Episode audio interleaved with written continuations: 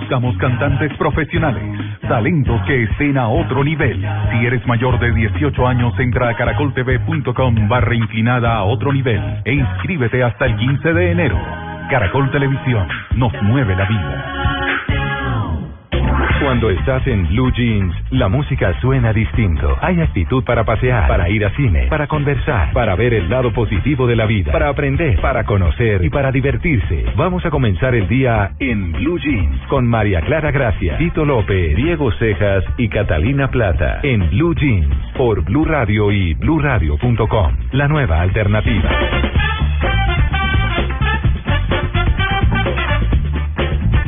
Siete y once minutos de la mañana, la vocación del político de carrera es hacer de cada solución un problema. Woody Allen. Muy buenos días para todos. Feliz regreso a casa para quienes están ya sobre las carreteras o están terminando de echar la última maleta en el carro o están eh, por abordar un avión. También puede ser. Pero bueno, para quienes están en eh, sus propias casas que no salieron este fin de semana, pues los vamos a acompañar a todos, todos hasta las 10 de la mañana en Blue Jeans de Blue Radio. Muy buenos días. Ian Diego Catalina. Muy buenos días. Muy buenos días. Muy buenos días. Ay, ¿Cómo están? Suenan orquestados me, muy bien. Me gustó lo de la frase. ¿eh? ¿Ah? Me gustó lo de la frase. Sí, está muy claro. chévere. Sí. Está chévere. Ah, O crear una secretaría, un nuevo presupuesto y demás. Sería la Eso respuesta. también. Sí. Bueno, Siempre, también. cu- siempre cuando se crean secretarías es por. sí. Sí, para una Por solución algo. que. Bueno, se normaliza el país en O sea, gran ya parte. Sí. Bogotá deja de ser un paraíso. Ah, ya Oh. sí. Hasta Sí. hoy lo Barranquilla disfrutamos. también, créame. Sí. Muchos Sí. carritos Sí, sí, ayer, sí. ¿eh? Ya. Ya empieza a haber carros. Sí. Bueno, empieza a regresar la gente, a retomar sus actividades, eh, los trabajos. Los colegios y las universidades entran en una semana todavía, o sea Ah. que hay un poquito de campo. Sí, Sí, el creo que calendario. faltan dos semanas, ¿no? Claro. Un poquito eh, más. Un calendario. Depende Depende, del calendario. Depende del calendario. El americano no. Está, Eh, claro. el calendario online. B entra ya, ya esta semana. Ya. calendario está así les Mm. queda un poquito más. Exactamente. Sí, claro. calendario C nunca lo entendí, no sé cómo es. Hola. El calendario es, una, es como una mezcla. Una mezcla y Mm. rara entre la y Pues tienen D. como el mismo tiempo de vacaciones a mitad de año a final de año. Sí, Creo como que es como la cosa. sí, algo sí. así. Sí, Ah. pero bueno, eh, digamos que en Bogotá hay de los dos. Claro. Eh, gran parte del país es calendario A. Sí, señora. Entonces, Sí, señora. sí, y algunos colegios han venido migrando a calendario B, que es el que termina en julio. Claro. que es el que va de acuerdo Ujú, con las sí, sí. vacaciones europeas y Eh, americanas, exacto. donde el periodo de mitad de año es más amplio y el Por de el diciembre verano. cortito. Martín está esperando ansioso que llegue julio. Ah, sí. Ya arranca Ah. ¿Que entran su etapa Bueno. en su college. ¿Entra al college? ¿No, Colegio. college? No, eso sí, no. School. Ah, Colegio de Si grande. su hijo ya está en el Ah. college, mi hijo Cool. usted ya Voy está a colegio grande. de grande, te dice. Sí. Oh. Ah, bueno, muy Mm, bien. qué chévere. bueno, listo. Pues eh, vámonos de una con las noticias de las que todo el mundo está hablando. Estás en Blue Jeans. Lo más cómodo para el fin de semana. Ahí está, mientras corro los papeles con, con alergia de, de Catalina en mi sector de la computadora, Uy. María Clara, Si lo hago supiera- pulse. Está mire, empestada. está Vea, no, no, no, no, empestada. Ian, voy a hacer una aclaración. Claro. Lo que pasa es que aquí tenemos nuestros diferentes documentos y base de, pues, de Ah, ok. papeles, de que tiene toda la información. Sí. Y Diego es tan estricto que si se pasa una esquina del papel al lado izquierdo, Sí. que él está sentado Me a la enojo, izquierda, sencillo. como en el colegio arranca a pelear y empieza a empujar y es un niño chiquito. psicorrígido, Diego. Súper psicorrido. Uy. No, no tengo alergia. ¿Qué es eso? ¿Qué pasó? Hola, me vine sin maquillar y entonces me tengo cara enferma. No, no. Soy muy ordenado, Hoy claro. estoy en modo vacaciones, uno tiene derecho a venirse tranquilo, Como quiera. natural, juvenil. ¿Por qué En modo vacaciones o cuando quiera. vacaciones hoy. Como quiera. Claro. Al modo natural. Le digo, le- Bueno, natural no se puede. modo de vacaciones después de las 10 de la mañana. sí, después de las 10 de la mañana Ah, bueno, ya estoy- Listo. chao. Entonces, arrancamos. Bueno, esta noticia dio vuelta esta semana, María Clara. Esto sucede en el Reino Unido, o sucederá, porque ya se hizo, se intentó hacer realmente en el año 2011. Estamos hablando del Reino Unido sobre este, sobre este curso, o estos cursos que va a ofrecer a los padres para aprender a educar a sus hijos. Siempre hablamos y, y, y charlamos aquí en, en Blue Jean de cómo ser, ¿no? Si ser amigo, si ser estricto, autoridad, Sí. y todas esas si- situaciones. Claro. Bueno, el asunto que este joven, el joven primer ministro David Cameron, eh, presentó el lunes este plano. Es evidente, dijo él, que los niños no vienen instru- con instrucciones pero es normal que tengamos tan pocas recomendaciones. Entonces generó este el plan de gobierno que prevé repartir vales a las familias más pobres para que puedan acudir a los cursos para poder, eh, obviamente, orientar a los jóvenes de de Inglaterra, por supuesto, para un bien común y una, y una buena sociedad a futuro. Dicho esto, qué mejor que seguir dando vuelta al mundo y encontrarnos con otra noticia. Seis hoteles, tanto que le dieron a Star Wars, a las guerras de las galaxias y demás, que hay seis hoteles de Star Wars Style, así es, para que la fuerza te acompañe en un sueño.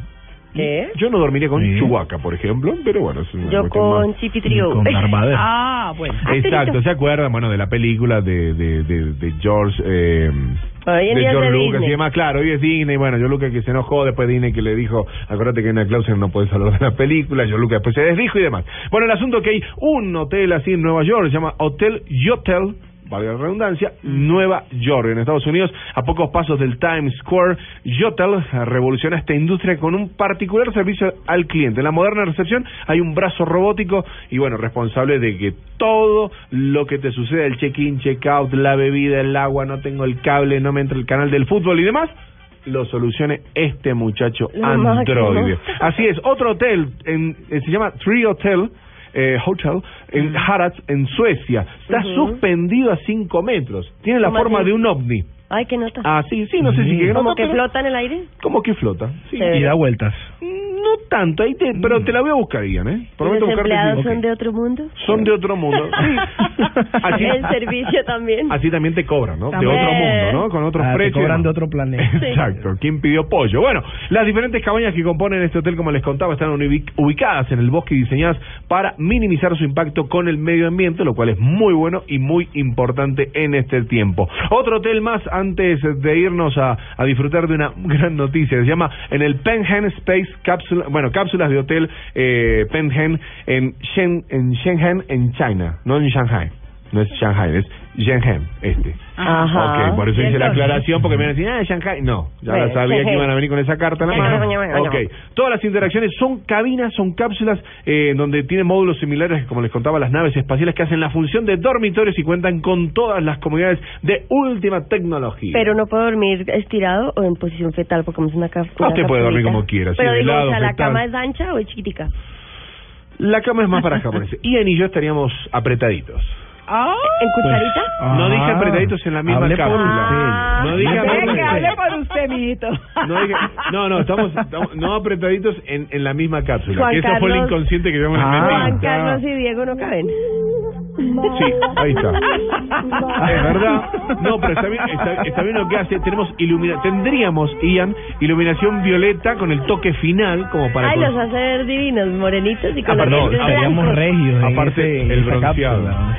Tal cual. Televisores pantalla plana, wifi, todo de última tecnología y tendríamos muy buena música, por supuesto, acompañando nuestros oídos. Una más, en el Hotel City Trees en Matmata, en Túnez, situado a 100 kilómetros de Yerba, es este pueblo caracterizado, recordemos, eh, donde en este desierto único es donde George Lucas decidió grabar la juventud de Luke Skywalker, si recuerdan. Sí. Sería no la 1, sería la Ah. 4 y No, bueno, y toda yo la no historia. tengo clara esa, esa ¿Sí? saga O sea, todavía, sí. no lo logro. Uno, tres, cinco, ocho. nueve. Exacto, Sí, no, no, no. así es. Pero bueno, qué mejor que seguir eh, continuando, salimos de estos hoteles, nos estiramos, nos levantamos y les pido a todos, a todos, ¿eh? a tu mundo, ¿eh? ¿Qué? tu mundo, esfero, Ay, no, que agarren un esfero, un esfero, un papelillo, ¿Vamos a jugar vaya anotando mientras yo hago la, la- la cosa, ponga su fecha de nacimiento. Por ejemplo, yo soy del están a tiempo para, para recibir regalos del 2013, del 14 y 15.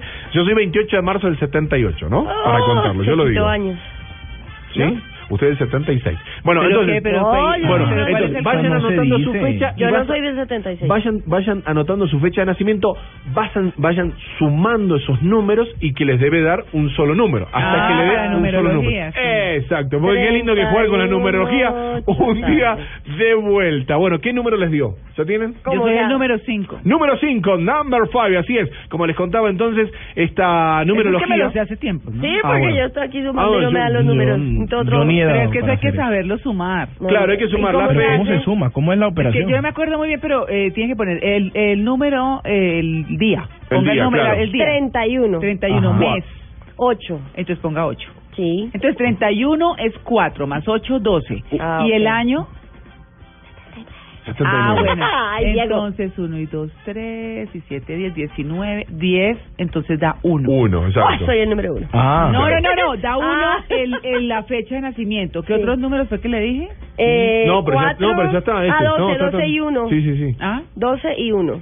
12, O sea, 12, uno, o sea, y uno. 12. Ah, sumaste el año. 12, 1 y 1. Sí, Entonces señora. son 14, 1 y 4, 5. Es 5 como yo, No, Catalina. no, no, Ok. no, no. 12 y Mire, uno yo estoy embolatado con Cuatro. eso. Bueno, No doy. Ian, No. ponga la fecha. no. No importa. Mejor dicho, te suman si, eh, las dos cifras del día, Claro. así sea 01, 08, así lo cuentan, eh, suman Ajá. el mes Sí, señora. de la misma manera, Tal cual. suman el año, Ujú. suman esas tres cifras y les da el número. Si les da el número 10, es número 1. Ah. Exacto. Bueno, es eso. Exacto. Entonces, eso es lo Ah, que tiene que hacer Sí, Catalina. señora, No. ahí voy. Bueno, Bueno, como les Bueno. contaba, la numerología es el arte expresado a través de los números. Su origen, recordemos, eh, se pierde en la noche de los Bueno, pero tiempos. ¿qué así, pasó hace con los cinco? Bueno, y la idea también era un poquito jugar con todos, ¿no? Con los Ah. oyentes y demás. Ah. No, recordemos que no. Recordemos que la numerología No, es una no, respuesta rápida a todos los interrogantes de la vida cotidiana, aspectos positivos, negativos, personalidad, economía, viajes que realizaremos, enfermedades, profesión, vocación, energía y compatibilidad en una pareja. Entonces, contamos y decimos que, bueno, yo arranco yo, soy el conejo de India. Pues sí, porque Dele. no... no Ok, según esto soy el número dos. Dice que es vibra con la luna, representa la imaginación, la maternidad, ¿eh? me, me ha pasado, Bueno. y la sensibilidad. Las personas dos son soñadoras, románticas, intuitivas y sobreprotectoras. Sus puntos débiles, la indecisión y los miedos. No, no creo que eso sea tan... Ay, no, no, no interesante, creo. ¿eh? No, no, no, fueron demasiados Bueno. sapos, pero no tanto. Bueno, número uno, ustedes. El número uno dice, vibra con el sol, representa la creatividad, los inicios, la protección y la benevolencia. Es el número de la acción originaria. Las personas uno son líderes naturales, inventivos, creadores y originales. Protegen a los débiles, ¿eh? Super chica, Superman, pero no soportan las críticas. Catalina. Su punto débil, el orgullo. Así es. Tengo, tengo a Juan Pablo que me habló en el oído, que es el número 7, estamos hablando de nuestro productor, Juan Pablo Álvarez, que él vibra con el planeta Neptuno, representa la espiritualidad. Mm. Se lo tenía cara, Mm. cara- tiene cara de santo. cara, tiene cara de niño. De santo. Cara espiritual. ¿Ian sabe qué número es usted? Mm. No, no he dado para el número. Ah, no he no. dado. La- ¿Me no, ayuda? no quiere contar. ¿Sí, Ah, no quiere contar. No, Sí. no, yo, yo lo digo al aire. Yo no ya lo logré, problema, soy uno, sí señora, tal cual. Sí, es uno. Pero no sé qué usted es del año 1979. Bueno, gracias Ok. por publicarlo. Ok. Bueno, y, y, y- bueno, Ian, ¿y qué número es Ian? ¿Cómo es la fecha? No.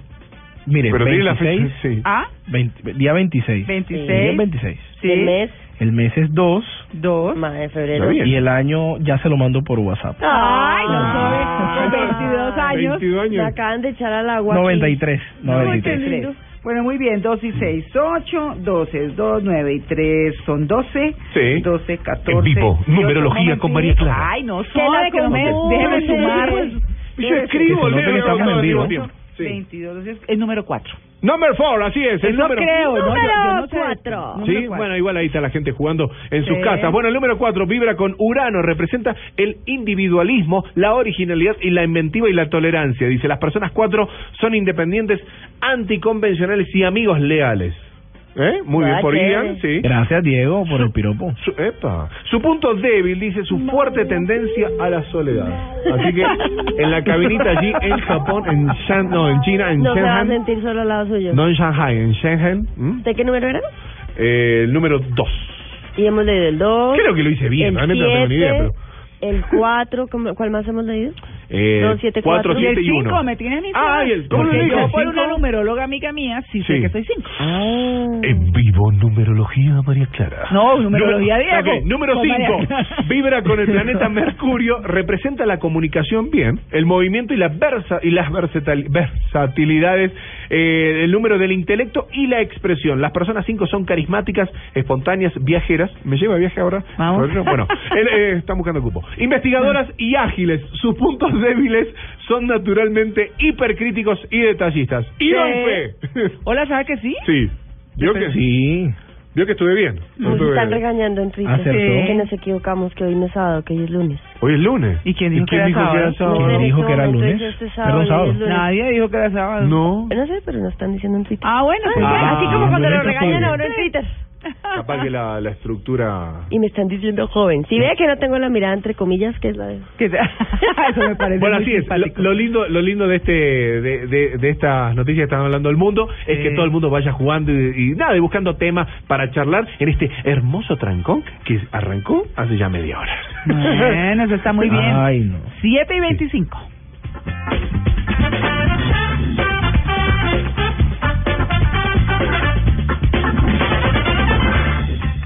Especializados en analizar el día a día, los columnistas nos ofrecen su visión de lo que pasa en nuestro entorno.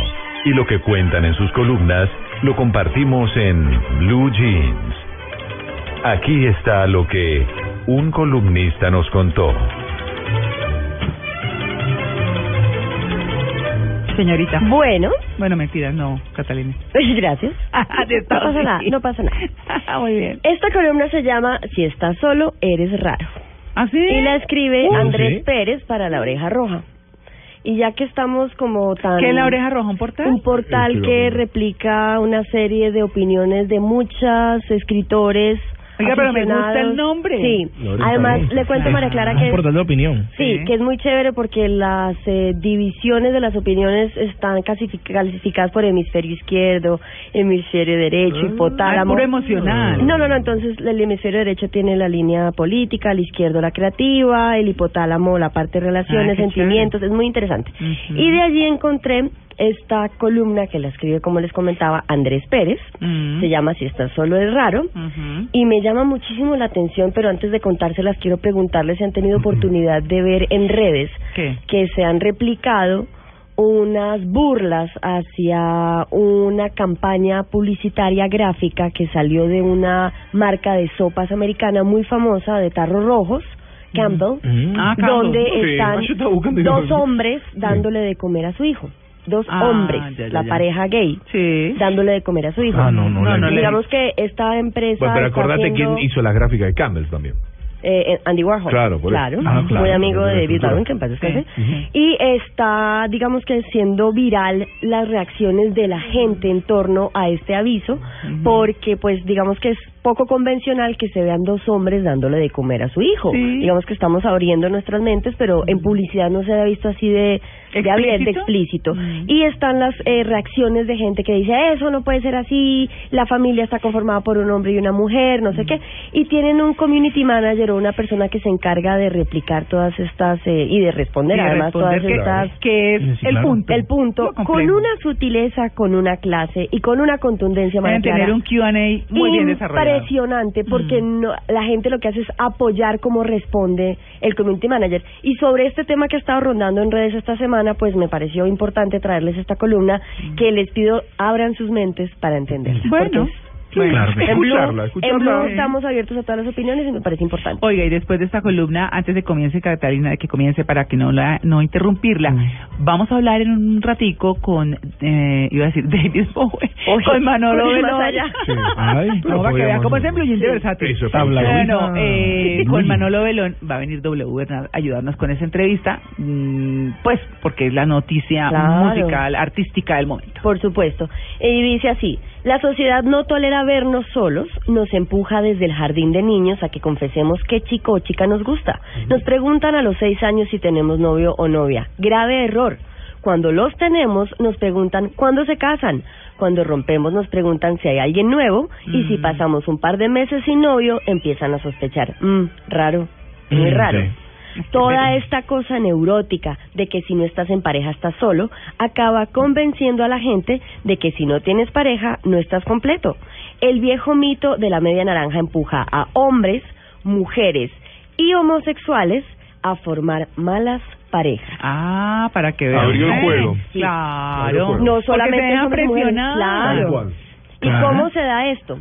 Dice nuestro autor Andrés Pérez. Ahora bien, si la sociedad entera nos empuja a hombres hacia mujeres y viceversa, imagina cómo se siente un homosexual cuando lo empujan a ponerse de novio con alguien del sexo opuesto Mm. o en su defecto no lo dejan vivir solo.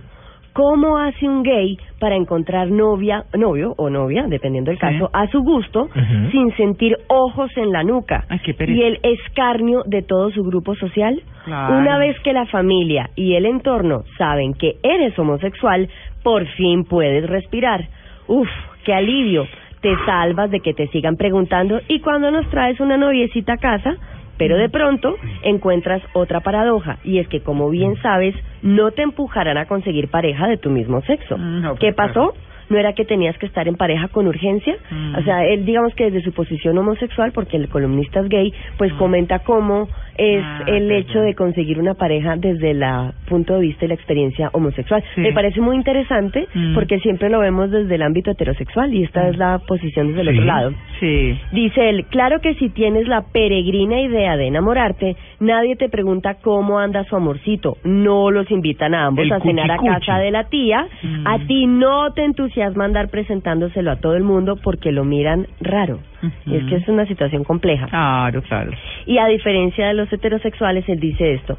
Esta manera en que el entorno les da la espalda Sí. es lo que fragiliza a la pareja gay, que tiene estas trabas a su afianzamiento. No cuentan con ese cemento impuesto de afuera de ustedes dos tienen que seguir juntos. Recordemos cuando una pareja está en crisis, Ay, la sí. gente se mete y busca como de lugar a que sigan, así ya no quieran seguir juntos y no sean felices. Sí. Pero en el caso de las parejas gays es diferente.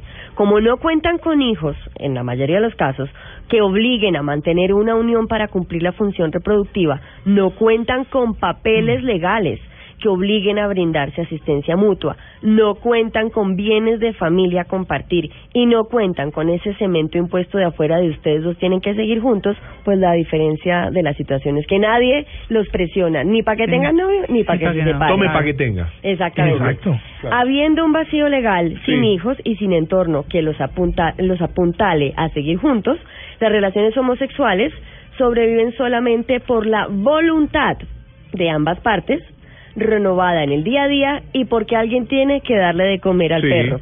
Y finalmente... Cuando dijo al perro, ¿a quién es? A la mascota, Ah, porque casi siempre ah. pues tienen mascotas, porque no pueden No, tener hijos, no les dejan tener hijos. Claro. Y Andrés Pérez cierra esta columna muy interesante con esta frase. Dice así, estar solo no es de personas raras. Lo lógico sería que nadie, excepto a pareja de uno, debería importarle nuestras inclinaciones sexuales. El caso es que a la gente a quien no debería importarle, siempre le importa. Así que no solamente es un tema de los que estamos solteros heterosexuales, sino de los que están solteros homosexuales. Ah, Esa exacto. presión de la gente todo el tiempo de ¿y dónde está la novia y cuándo la va a traer y cuándo se va a casar y cuándo va a tener hijos. Y como en este caso no pueden ejercer esa misma presión, de todas maneras cambia el escenario, pero siguen igual sintiendo esa presión. Ian, ¿usted ha tenido Sí, claro. novias? Me imagino.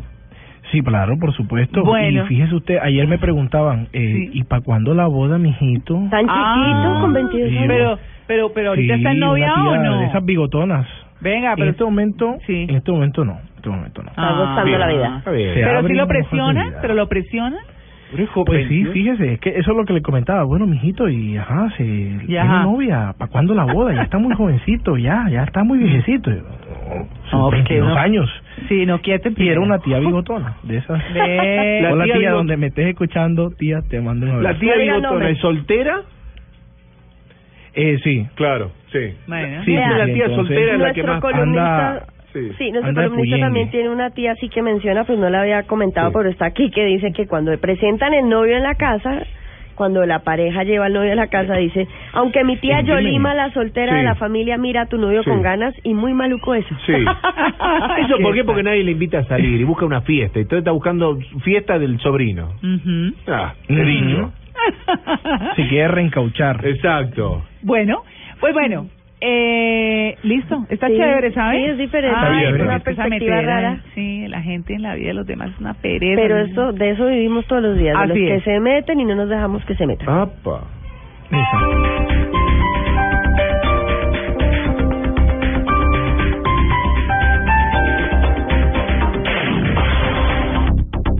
Desde las 5 de la mañana. que se despierta a esta hora. Néstor Morales. más importante de Colombia. Felipe Zuleta. dato es que por primera Vanessa de la Torre. que la Interpol Ricardo Ospina. los integrantes del Y un completo equipo periodístico y de opinión. Habrá una cantidad. Estarán trabajando para llevarles la información.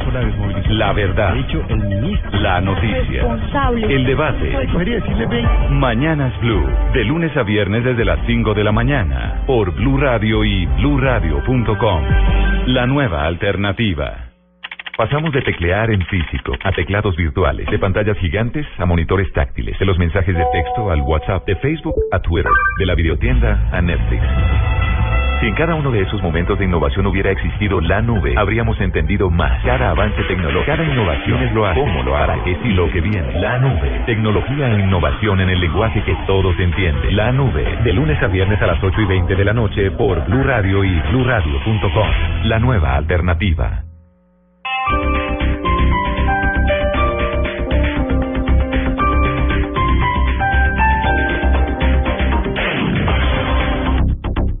Estás en Blue Jeans. Lo más cómodo para el fin de semana.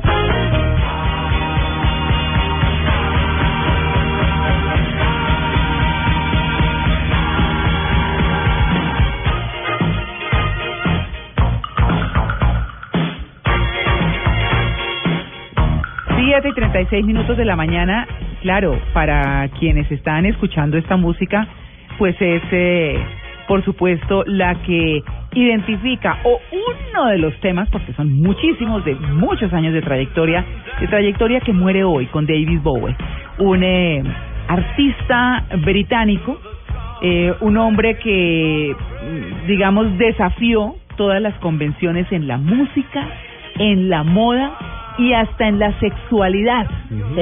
Es como, como eh, eh, el Un es el único, claro, es el único artista que yo recuerdo, por ejemplo, que se maquillaba Sí, era hace muy muchos años. andrógino en su estilo de los 80, pelo largo, ojos maquillados, facciones como Me- sí, que ayudaban de, a para los dos lados. así, El andrógino. famoso un hombre duende de la bonito, música. Un hombre bonito, Sí. un hombre bonito que, que Sí. pues, eh, digamos que fue muy abierto, muy mente abierta, digamos Sí. así, en una época en que no era para nada fácil, en que, mm, bueno, sembraba muchas dudas sobre su sexualidad justamente, pero le importó cinco. Y así hizo música maravillosa de gente, digamos, para todo el mundo, que le encanta, pues, por supuesto. Como no soy la más conocedora de David Bowie, Como no hay que saber, uno no sabe, pero hay que no, saber quién sabe. ¿Quién sabe? Entonces yo me traje a dos sabiondos. Sí, que son los más Expertos. Aquí en la cabina, aquí en la cabina está W Bernal, que a quien ustedes han escuchado en algún momento. Hola W. Hola, buenos días. Bueno, W pues eh, como el que más, ¿no? En ausencia de Tito, pues por supuesto que también W está con nosotros para que nos ayude con esta entrevista. Y pues, por supuesto, Manolo Belón, un hombre que conoce Uf. Muchísimo, no solo de Gran los conocedor Beatles, de la radio. sino del de sí, la señor. música. y de la de- música en de la general. música. Manolo, buenos días. Muy buenos días, María Clara. ¿Cómo están ustedes? Eh, Diego W. Cata Q, ¿cómo va? Hola. Extrañándolo. Tan lindo. Sí. bueno, Extrañándolo. yo creo ¿Cómo que están lo- en Blue Jeans? esa, sí, Sí, estamos en Blue. Jeans. Sí, señor. En cambio aquí en pijama. ¡Ay, no, Ah. qué delicia! ¿Alguna canción que se llama Envidia? Sí. De la Pero buena. envidia de la buena. No, pero la, pro- el, el- si la aprendan el próximo fin de semana están en pijama. He Claro. pero me miran mal. Sí, claro. El baby Bueno. doll me ajusta. Yo creo que la primera Bueno. pregunta, la primera Señora. pregunta, eh, Manolo y W, es para saber quién era David Bowie, porque, pues obviamente, claro, si escuchamos el tema con el que abrimos, decimos, ah, pero ¿quién fue ese hombre tan especial, tan particular y un poco mítico? Pues eh, el tema para mí arranca por el hecho de que ese, es, ese es el asunto. Mm, eh, eh, David Bowie era una, una figura tan camaleónica en sus presentaciones, ¿cierto? Que recorrió tantos caminos musicales y se vistió, si lo quieren, se apropió de tantas personalidades, de Aladdin Sane, de Ziggy Stardust, del, del Major Tom, de, de El hombre que vendió el mundo. Eh, A, través de los años, el hecho de que supuestamente era bisexual, Mm. um, sobre ustedes bien lo dijeron, o sea, sobre eso se ha hablado, eh, pues, eternamente, si lo era, si no lo era. eh, ah, que si era eh, heterosexual. Mire, entre otras cosas, un tipo de una vida personal absolutamente privada. Yo no sé cuántas personas saben que tiene dos hijos, uno de su Mm. primer matrimonio y una hija de su segundo matrimonio, ¿no? Pero, pero um, eh, lo, lo que es David Bowie es que siempre fue un gran innovador, una persona siempre mm, irreverente, si lo quieren, eh, ah, una, una persona mm, agresiva en ese sentido, ¿no? Porque no respetaba los cánones y la normalidad. Una enorme pérdida para la música. Claro. Es que eh, muchísimos artistas eh, vieron a David Bowie como una como una influencia gigantesca. Como decía Manolo, como decía Manolo, la gente se se dejaba mm, o sea, él se transformaba en diferentes personalidades y así hacía música. Cuando él se vestía como Sigue Stardust, por ejemplo, era una persona totalmente distinta a David Bowie y tocaba de otra forma, o sonaba de otra forma, cantaba de otra forma. Eh, cuando hablaba de, había, por ejemplo, obras épicas que se veían como, como más, más como óperas rock que otra cosa, cuando él se ponía en escena, que como un concierto simple. O sea, él, él es una persona que muchísimos artistas ven como un faro al, al cual seguir, porque de verdad Sí. que hizo algo muy grande en una época en que ser como era, toda, si todavía a esta altura de la vida, yo creo que en el 2016 Sí. todavía lo mirarían raro. Sí. ¿Cómo sería en los 70s, en los 80s? Es, es que W, fíjate que acaba de, de tuitear Kanye West. Mm. Kanye West diciendo una de mis más grandes influencias. O sea, hasta allá va la importancia del tipo para para que un arti- eh, para que un artista de, de, de música urbana hip hop reconozca la influencia. Claro. Eh, este, este hombre, eh, digamos que quienes reconocidos siguieron a este hombre, Manolo. Es- yo creo que, que- ¿O influyeron? que ¿O influyó en quiénes? Hay, hay probablemente tantos artistas, eh, pues por un lado obviamente está, pues ya, ya lo dije, Candy, eh, este eh, Kanye West, está Izzy- eh, Eddie Izzard, que es una, eh, que es otra de esas figuras icónicas del rock inglés. Yo no sé, um, hay, hay infinidad de artistas sobre los cuales influyó. Um, difícil decir cuáles, entre otros, pero Ya, sí. Yo me acuerdo que, por ejemplo, Robbie Williams alguna vez habló, el que fuera Sí, cantante de, de, de Take That, habló que era, pues se dejaba llevar por en su elegancia sobre todo, porque por ejemplo, a pesar de ser muy loco y muy extravagante en algunas presentaciones, en otras salía de una elegancia inglesa impresionante. sí. Entonces, esa elegancia la quería emular, por ejemplo, Robbie Williams en algunas presentaciones. Def Leppard, la banda de rock también británica, tenía mucho de ese glam rock que fue como, mejor dicho, yo creería que el glam rock arrancó con la manera en que ponía en escena y en la y en la apariencia de David Bowie también. Entonces, Ah, el- todo eso también el tiene que ver. comienzo es por ahí. Exactamente. Esos son como artistas que se han dejado influenciar. Pero mire, por ejemplo, una de las de las personalidades que, que creó, hablaba hace un momento Manolo acerca de Mayor Tom. Mayor Tom fue una una personalidad que él creó alrededor de una historia de una de una fantasía de un astronauta que se queda varado en el espacio. Mm. Y entonces, ¿cómo, cómo, ¿cómo él empieza a analizar lo que vive ahora a partir del momento en que se pierde y lo que deja eh, cuando Sí. tratando de comunicarse con, eh, con la casa? Y así sonaba Mayor Tom en eh, la canción Space Oddity, que fue que de hecho generó otra canción que se llamaba Mayor Tom Com- Coming Home. Pero esta es una de las personalidades de David Bowie haciendo de, de Mayor Tom.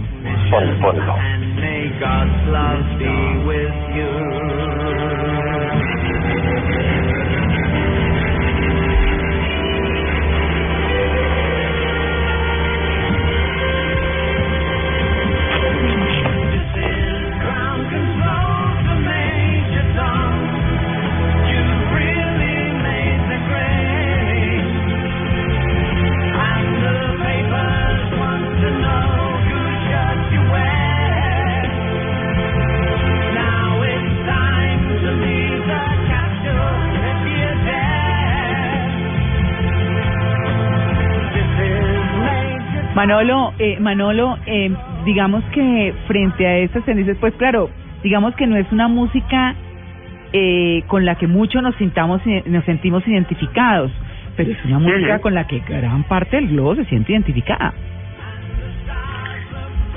Sí, Ujú. Vea, por ejemplo, señor. No, no, no, eh, eh, no, no oí la parte final de lo que dijo María Clara. No, no, no, que, que gran parte del globo se siente identificado, digo yo, eh, la influencia global de David Bowie en la música. Sí, es que, es que lo que pasa es que David Bowie en muchas cosas ah, innovó de una manera bastante, bastante marcada, muy eh, y muy reconocido. Por ejemplo, lo que decía W hace un momentico, el tipo es que el, el hecho, el tipo era un, un dandy a la hora de vestir, absolutamente impecable eh, con sus con sus eh, vestidos de paño y cosas, camisa, corbata, impecablemente peinado. Él nunca tuvo, pues, en los últimos tiempos, nunca tuvo el pelo largo y cosas de esas, ¿cierto? Pero partiendo del glam rock, el hecho de que el tipo le metió una elegancia al rock que no tenía en, en ese comienzo de los años 70, la forma en que se pudo mover a través del funk, del pop, del rock, del, del, del soul inclusive, y ahora en su última producción en Black Star, que es una obra negra, retenida, dificilísima de escuchar y de entender, ¿no? Um, el tipo nunca eh, eh, estuvo dentro de los límites, eh, nunca conformó con lo que había, siempre buscó romper, ¿no? Yo me acuerdo, yo me acuerdo cuando hablabas eh, eh, de, de este glam rock, de toda esta estructura, cuando rompen aquella película del 86, Laberinto. Es una Mm, película que yo vi a los nueve años y me impactó la escenografía de la misma película. Era un teatro y no una película, ¿no? Sí, sí. Es una maravillosa. Por eso, hasta en eso eh, fue fue innovador. Ajá. Bueno, ha- hay una hay un tema que es eh, bien importante eh, y que lo identifica muchísimo, por lo menos entre quienes no conocemos mucho ni montones de la historia de David Bowie, que es Heroes, una canción eh, que mm, fue emblemática, que nació en el 77 y que representaba, según cuenta la historia, eh, eh, representaba, o, ese álbum en el que él eh, lanzó Heroes, representaba como los comienzos de la música electrónica. Se metió en los comienzos, hasta en eso participó David Bowie. Escuchemos un poquitico.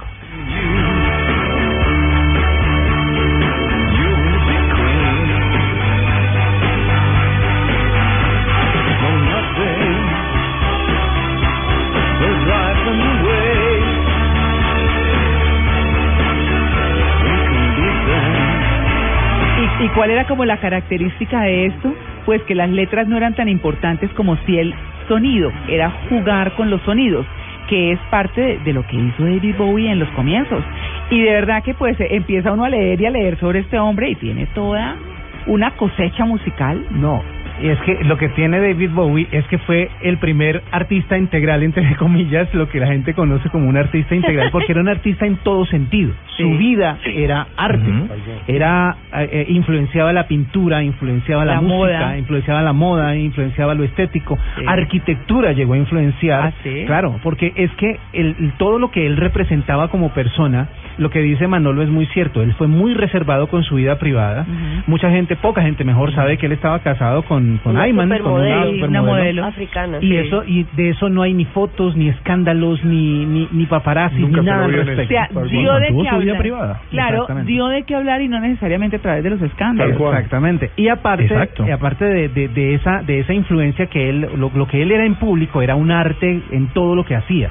Sus presentaciones, sus influencias, sus amigos, de hecho, las fiestas esas que se debió meter con Andy Warhol y con todo ese combo de creativos en Nueva York son bastante locas. En su vida él vivió en diferentes partes del mundo eh, y, y en cada lugar donde vivía vivía de una manera distinta. Uno de los amigos que publicó en Instagram hace unas tres horitas un mensaje súper emotivo para quienes somos aficionados a la música electrónica es Moby, que es un DJ, cantante, productor, que fue muy famoso en los 90, que todavía sigue muy vigente y sale en una fotografía como arrodillado, tomado de la mano de David Bowie y le dice, traducido, adiós mi amigo, no lo diste todo, gracias por la música, por las comidas, por las risas y por la amistad. Siempre te vamos a querer. Ah, y es una persona que hoy en día es muy vigente en la música electrónica y que por supuesto su mentor y su inspiración fue David Bowie.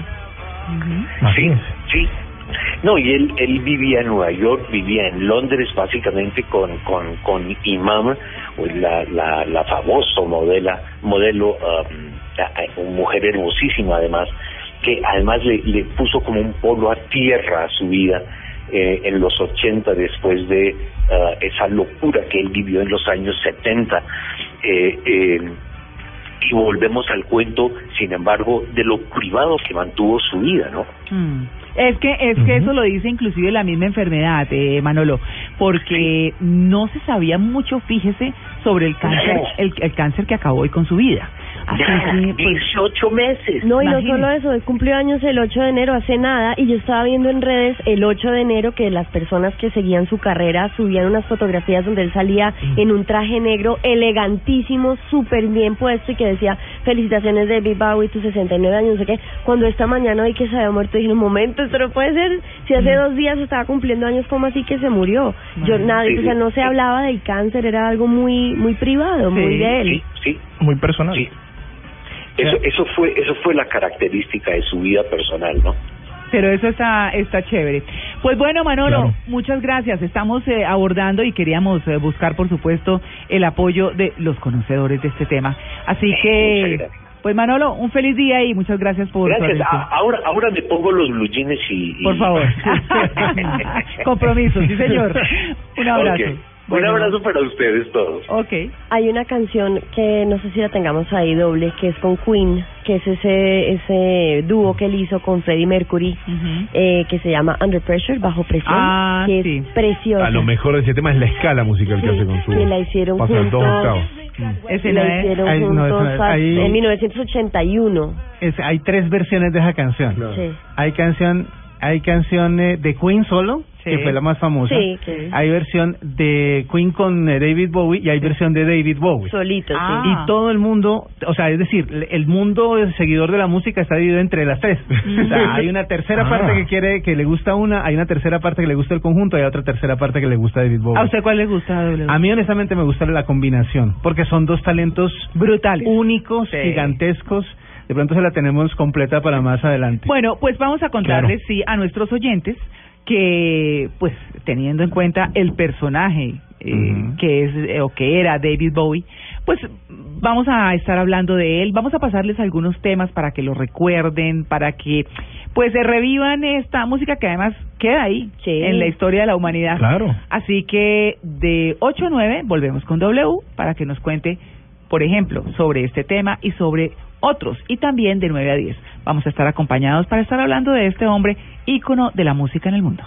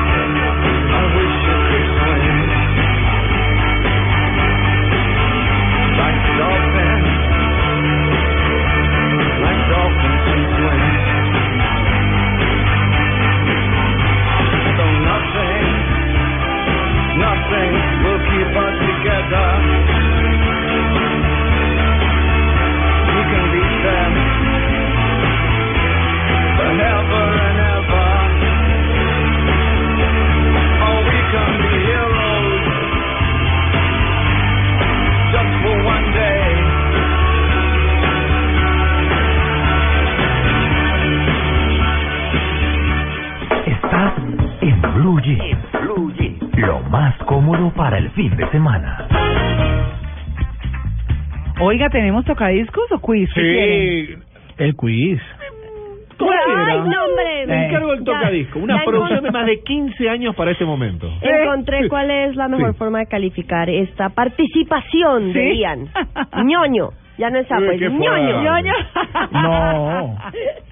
Es que hay que hay que incentivar el conocimiento, por favor, en nuestros oyentes, ¿no? Ah, Yo ya. ñoño. apoyo a Ian. Ah, sí, hoy me va Sí. ah, Otro bueno, listo. ñoño. Par Yo de lo ñoños.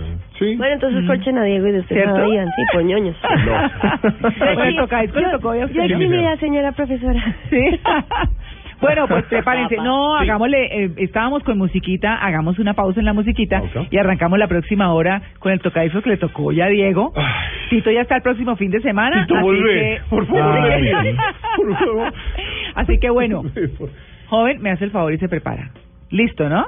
Trataré de dar como siempre lo mejor. Bueno, quiz, Sí, quiz. sí. Bueno, Ian, usted.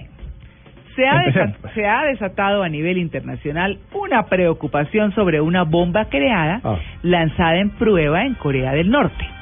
Hace unos años, una película llamada Austin Powers Ah. ya había hecho alusión a esta bomba. ¿Qué nombre llevaba esta bomba en la película? Ah. Preparación se escribe H, pero se dice. Claro. Claro.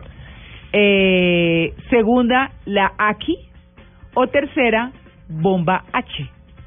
¿Cómo se llama? Bomba H. Ah. Preparación Que H. conste que fue la primera vez que perdí. Ay. ñoño. bueno, listo. Segunda pregunta. Diego. La más difícil, sí. Sí.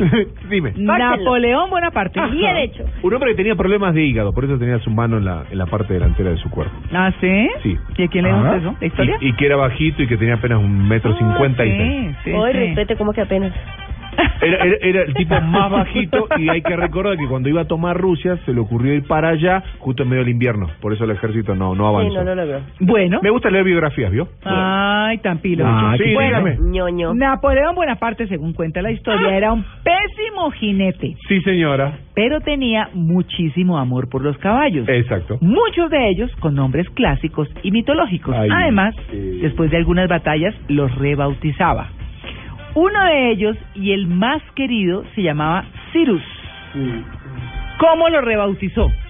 A ver, usted que tan leído, a ver, tanto que ha leído de Napoleón. Es más, usaba un tipo o un banquito para subirse al caballo. Sí, claro, Eso. Lo rebautizó O lo- Miley. Eh... Bueno, bueno, Eh, tenía el nombre de una mujer. orden. Tenía el nombre de una pero es que mujer. no le he dicho los nombres. No, pero está pero Tiene que escoger. espere, Pero me, cómo me miró, me dijo toda la respuesta en el gesto.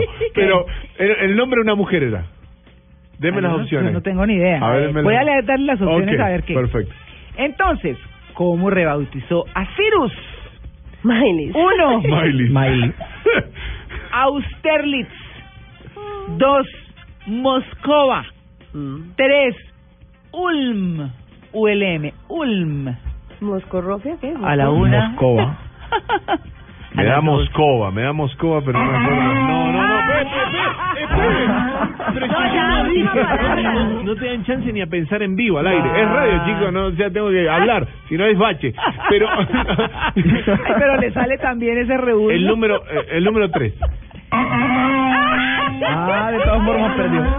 Ninguna amiguita, el primero. ¿Cómo se llamaba? Austerlitz. Ah, caramba. Sí. Bueno, peguémosle una buscadita a Austerlitz. Sí, vamos, ¿cómo- termina cómo en Z, termina en Sí. Z, Catalina. Austerlitz Gabriela. vamos. Sí, una cosa. ¿Cómo se llama tu hijo? Era una mujer. Es, no, es una batalla librada de Napoleón. Bueno, para que. Ahí, ahí, ahí Catalina está usando. Pero venga. Catalina. Señora. Ah, que es una, sí, es cierto, es una batalla. Claro. La. Austerlitz es una novela del escritor alemán W. G. Sebald publicada en 2001 donde se relata la historia de un hombre sin pasado, Sí. sin patria ni idioma, que se siente como un intruso en todos los lugares. Puro Esa novela. audiolibro. Sí, esa novela. Audiolibro. Audiolibro. Un hombre sin pasado, nunca tuvo Facebook. Bueno, Sí. Catalina. Mi memoria, como todo caballero. Señora. ¿Qué es un ataque doble directo? Uy, Entonces. el que me hizo mi ex. Ah. Ay. Un abrazo, Ese era- Alex y Catalina. Ya Hay un verbo, pasado, Catalina. hay un verbo, Ah, sí, superar. Bueno, entonces, Sí. El ataque doble directo es, uno, Sí. una jugada de ajedrez, Puede ser. dos, Podría una jugada de voleibol, También. tercero, un capítulo de Supercampeones. Wow. Supercampeón. De Que supercampeones. yo no juego ajedrez hace años. Voleibol balón nunca demoraba media pude hora en porque llegar. tenía las muñecas muy eh, Yo sensibles. sí jugué y voleibol, supercampeones no me gustaba, pero me voy por el voleibol. Nunca metía el ¿Ya gol para en voleibol? Supercampeón. Ah. Este salió con silbido y todo. Corchido por, corchado por tres. te digo. Bueno, en ajedrez, Sí. un Ah, ataque caramba. doble es en el que se amenazan dos piezas a la vez, Sí. de forma que al Ah. atacante le convenga. El caballo es la mejor pieza para un ataque doble. Vaya, Ah, y todo ah, rey debe tener una gran dama atrás que lo apoye. reina. ¿Sí? Sí, una reina. Tú Pues hoy en la día es. Mm. La es. Canción, la canción. ¿Se puede hacer una sesión? Preguntémosles al productor, porque el productor no lo hace a propósito para corrocharnos al aire. Claro, porque tiene Claro. Wikipedia para hacer la pregunta. Tiene tiempo. Porque eso, eso lo del ajedrez, que no Sa- sabía jugar ajedrez Salimos queda... hoy de mal es en peor. Por estos días, ya las otras semanas Sí. retomamos con noticias, a ver. Oigan, pero estuvo duro. Ninguno, Sí. todos tres burritos. No, Tres no, no burritos. dimos. Puro Burritos habaneros. Qué rico burrito por favor. Ese burro que está como, como feliz, María Clara. Sí. Ojo. ¿Cierto? El burro intelectual. Ese burro está a la conquista. Sí, está conquistando. 8 en punto de la mañana. Ya regresamos. Estamos en Blue Jeans. Estás en Blue Jeans. Lo más cómodo para el fin de semana. 8 y 9 minutos de la mañana. Toca discos de parte de Diego Cejas. Le pondré el corazón como siempre, le pondré el amor, Ajá. el cariño. Si están en los carros, si están en los trancones, qué mejor que moverse y bailar. ¿Por qué? ¿Por Porque qué? llegaron ellos. ¿Por qué? Pam, pam, pam, pam. ¿Lo tienen? Don't Bring Me Down. Estamos hablando de los Electric Light Orchestra. Ay, eso me suena un montón. Elo. Muchos discos. La Elo. Sí, así carajo, es. la Elo.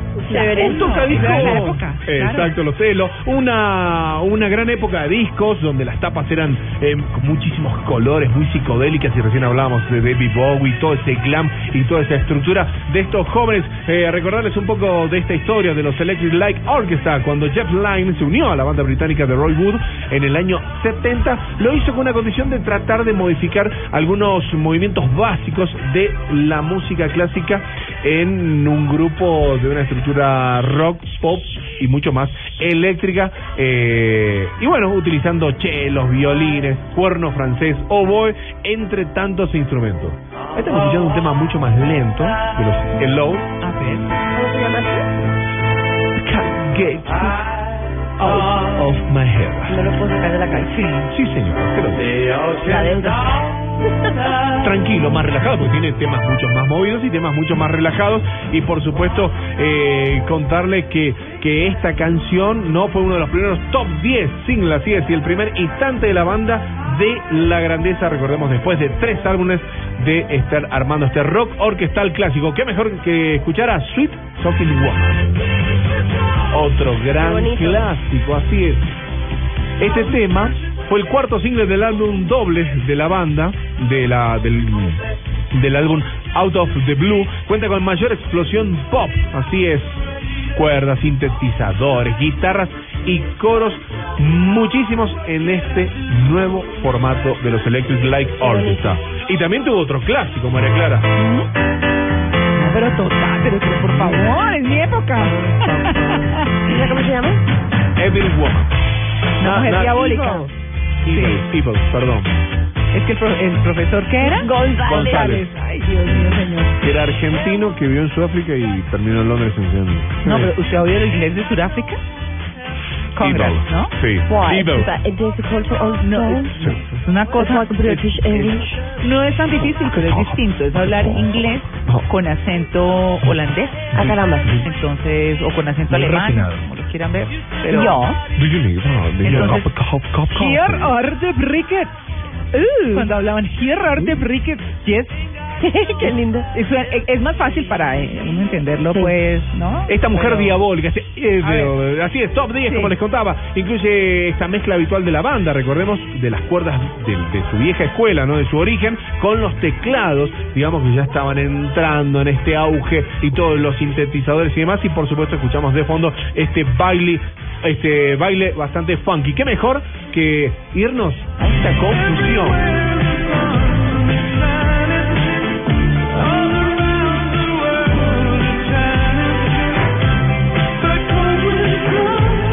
Excelente banda. Tendríamos muchísimos Sí. temas, pasaríamos horas dedicándonos a los Electric Light Orchestra en este ¿Cómo, tocadiscos cómo que se llama esta canción específicamente? Confusion.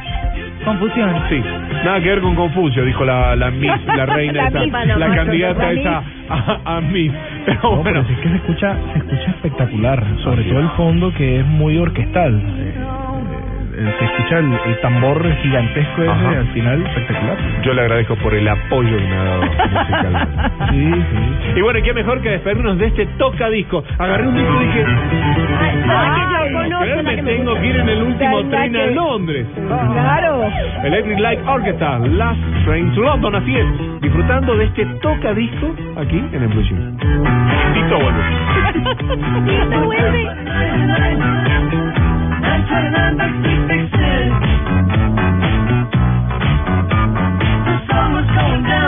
There was music all around.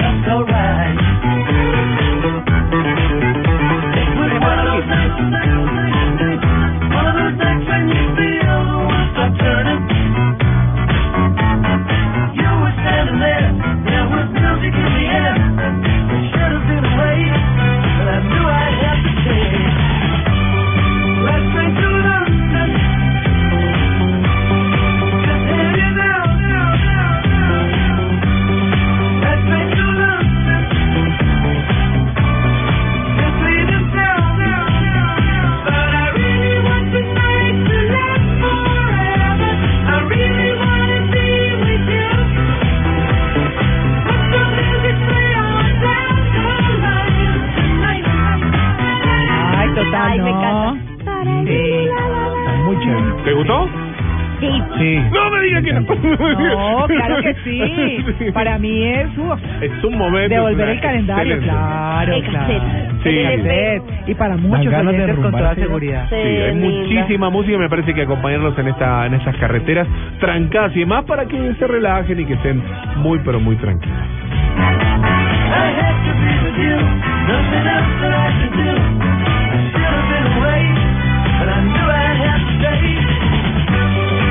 Estás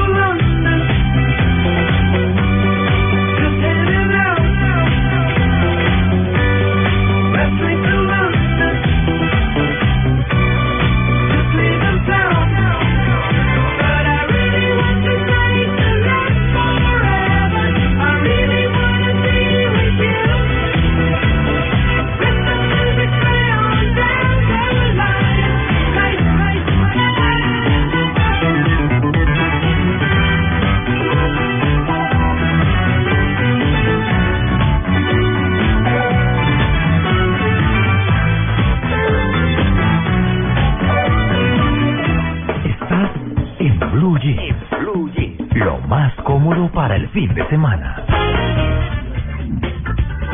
Bueno, Catalina, ¿qué se encontró? Este fin de semana comienzan de verdad las promesas a hacerse realidad, las promesas que nos prometimos. Los en el fin de propósitos. Los propósitos. Sí, ¿ah? señora. Sí. Las pequeñas mentiras que Yo- nos no, eso son realidades del primero de enero. Algunos sí, otros están en vacaciones y hasta ahorita Ah. arrancan, por eso digo que a partir de mañana ya se pone ¿Ya la cosa pensó que nos va a traer de vacaciones de regalo? Sí, Ok. muchos abrazos. Otros propósitos, Eso, María Clara, no, porque sí. no todos son los de dejar de fumar, dejar de Sí, comer, no sé qué, sino de otro tipo de propósitos que me parecen relevantes para cumplir este 2016. A ver. Me encontré entre otros. Prometo este 2016 mirar a la persona que me habla en vez de mirar a mi pantalla móvil. Es que es terrible Sí. como siempre es de estamos mal gusto. clavados al Repítame celular. porque estaba viendo WhatsApp. Miraré a la persona que me habla en vez de a mi pantalla móvil. En las casas ya se está imponiendo, es hora de almuerzo, nadie coge el celular. Sí. Todo el mundo lo hace. Sí. Los restaurantes están implementando también esa norma de, bueno, hablen. Hablen, ¿no? Hablen sí. entre ustedes. Sí, este locker sus celulares o... En fin, hay formas, Sí, pero, pero chévere. eso se traduce en...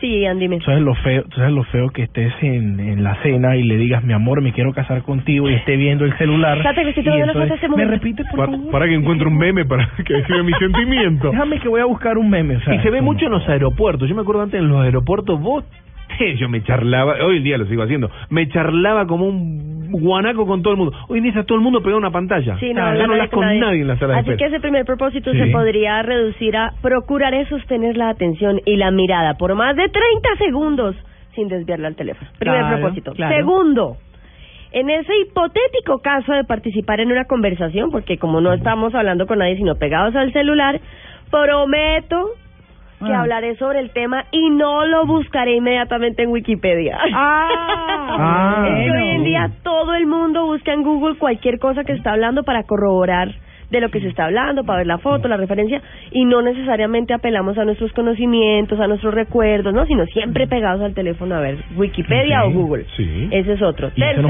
olvidan las cosas. Sí, se nos olvidan las cosas. Esto es buenísimo para los que están llegando a, a Bogotá o a cualquier ciudad en, en Colombia o en el mundo que nos oyen por internet. Ajá. Apenas el avión haya aterrizado, prometo que no voy a encender el celular No, antes imposible. ni siquiera que las ruedas toquen el suelo. Porque es que ya uno está viendo, estamos Sí. llegando al aeropuerto internacional, ¡pum! De una prenda el celular. O sea, es que empiezan a oír tin, tin, tin, tin, Sí, todos sí, los ruidos sí. de los celulares Así y ni es. siquiera se ha tocado A mí se me olvidó apagar el teléfono Sí. dos veces subiendo un avión. Ah. Me di cuenta cuando llegué. Puso Uy, qué peligro usted. vuelo. ¿Cómo se nota muchachos, que no pasa nada. Catalina, ya No, sí. sabe, cuando volvamos a viajar, Yo Sí. le robo el celular. pilas que Diego apague el celular, Sí, así como susto. Catalina regañó a la señora del avión cuando. Que mi teléfono Claro. tiene tres Señor pasajero, si ve a Diego. Cejas, ya sabe. Sí. Ian no sabe y seguramente algunos de nuestros oyentes no lo recuerdan, pero viajamos el año pasado a Medellín Sí. Y entonces yo iba sentada al lado de María Clara, Diego iba más atrás y teníamos otra persona al lado y la señora no apagaba el celular. Sí. Y yo con esta voz que mi Dios me dio, Sí. ¡apague el celular! Menos mal que con María ¿De Clara, María sí? Clara los dos miramos diciendo, Pero- pero "Esta la gente conocemos". no sé la quién es.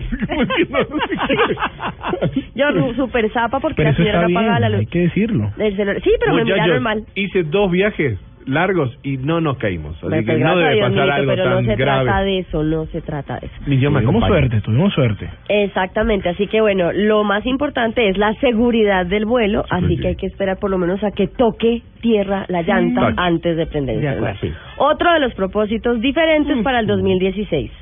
Voy a concentrarme en lo que esté haciendo sin dejar que los chats instantáneos de Facebook, Skype, WhatsApp y Messenger me interrumpan en cualquier tipo de conversación que esté llevando. ¿Cuántas veces les ha pasado? Y precisamente por eso uno no mira a la persona que tiene enfrente, porque el celular, pipín, pipín, pipín, pipín, todo el tiempo le están llegando mensajes de otra gente. Ah. Otro, voy a comprar libros, música y películas originales. Ah, Nada de seguir No hay que fomentar exactamente la piratería. Exacto. Otra que clasifica, por ejemplo, a mí, no sé si a ustedes, Ajá. no voy a tomar más de 400 fotografías diarias con mi teléfono. Ay, pero No. Que la 400. selfie, que el plato de comida, que la esquina, que el ventana, que el detalle. Bueno, o sea, Pero uno- Catalina, cuatro- 400 pues fotos. 400 pueden ser muchas, pero hay veces que uno se 400 emociona. fotos Tome fotos en de Rafa, a las ver que- cuántas le salen. Tengo un promedio de 50 Mire. diarias. Sí. Pero porque, 50, porque, porque estoy trabajando, 50 diarias. claro, porque estoy tra- en- entonces siempre Buscando uno busca en internet y saco la foto o me tomo el link y, y, y- o lo, por ejemplo revistas, eh, paso por algunos lugares, llámese cafetería y demás, y agarro y leo todo. Pero los links tienen cómo enviarlos. No, pero, no, pero si tomo una revista, en la pantalla, claro, ¿no? una revista en la peluquería, Sí. entonces voy y tomo foto. Entonces digo, ah, este tema lo puedo meter en tal sección, tal cosa. Ya. Sí, digamos Soy que muy cuatro- juicioso, hace digamos, muchos o sea. pantallazos Exactamente. todo el mundo trabaja distinto, yo Sí, trabajo distinto. pero 400 puede ser mucho, pero hay gente de verdad que puede ser nada. Es que uno se Y pone a ver. pero es que no me 400 de las cuales 400. 300 400 de las cuales 399 no son sirven selfies. para nada. Claro. Sí, además, las selfies. Y esto dice que evidentemente no voy a ponerme a compartir masivamente qué tipo de croissant del desayuno tuve o en qué estado de ánimo estoy con el que me levanto. Así que, pues, como un tema de controlar las selfies y las fotografías. Otra que también es importante para este 2016 y esta es bastante mm, común en nuestras calles es que muchas ve- veces en los semáforos se nos acerca una persona a pedirnos plata y ni siquiera la miramos a los ojos para decirle no gracias. No, al- y muchas veces lo que hacen es, eh, bueno, obviamente Sí, también la cuestión de seguridad, ¿no? Hay que decirlo, no Sí, bajar también, un pero- vidrio. Perdón, o Catalina, que estaba aquí hablando por el interno. Sí, yo, que no- yo- cuando las personas en los semáforos que están menos favorecidas que nosotros nos Mm. piden algún tipo de ayuda, Mm. eh, nosotros casi siempre somos muy reacios y ni siquiera Mm. los miramos a los ojos. En este año por lo menos pensar quién está detrás del, del vidrio Ajá. viéndolo a uno y, y qué te- clase de persona, tragedia, historia hay detrás. la seguridad. La seguridad, Exacto, lo que dice Diego. demasiado. Pero ve uno viejitos, niños, hay situaciones. Pero- Acuérdate que hay viejitas eh, jefes de bandas Sí. de delincuentes, ¿no? También, claro. y los niños alquilados. Eso, Es complejo. Los viejitos nos han enseñado también que no todos son tan lindos. Sí, pero digamos que el propósito en este caso sería simplemente, por lo menos, mirarlo a los ojos para decirle no, Claro. gracias. Pues respeto, ¿no? Dignidad, Respeto, sí, sí, sí, dignidad sí, de humana. acuerdo. Exacto. Te agradezco, pero Este no. es exacto, y este es otro que también clasifica a muchas personas y es que Seamos amables con los trabajadores con los que hablamos de los centros de atención al cliente. Yo no sé, yo me volví muy grosera cuando soy- me llaman del banco a ofrecerme un producto, Sí. de una aseguradora, de lo Hola, que ¿qué sea. tal? Marian Catalina Plaza. Buenos días. con ella. Eh, Le ofrecemos un seguro de, Estoy eh, de vida. Sí, Y ya. Es que, es que eh, a, a eso iba, uno les dice, "Oh, estoy ocupado en este momento y estás en plena reunión, porque siempre te llaman justo en la Pero, reunión. más pero mire, el No, y otro día, el otro día ya- Y- y comentaba uno les dice, Sí. Ajá, claro, no, Y claro. uno, le, y uno les dice, hombre, por favor, en este momento estoy ocupado, no puedo atender.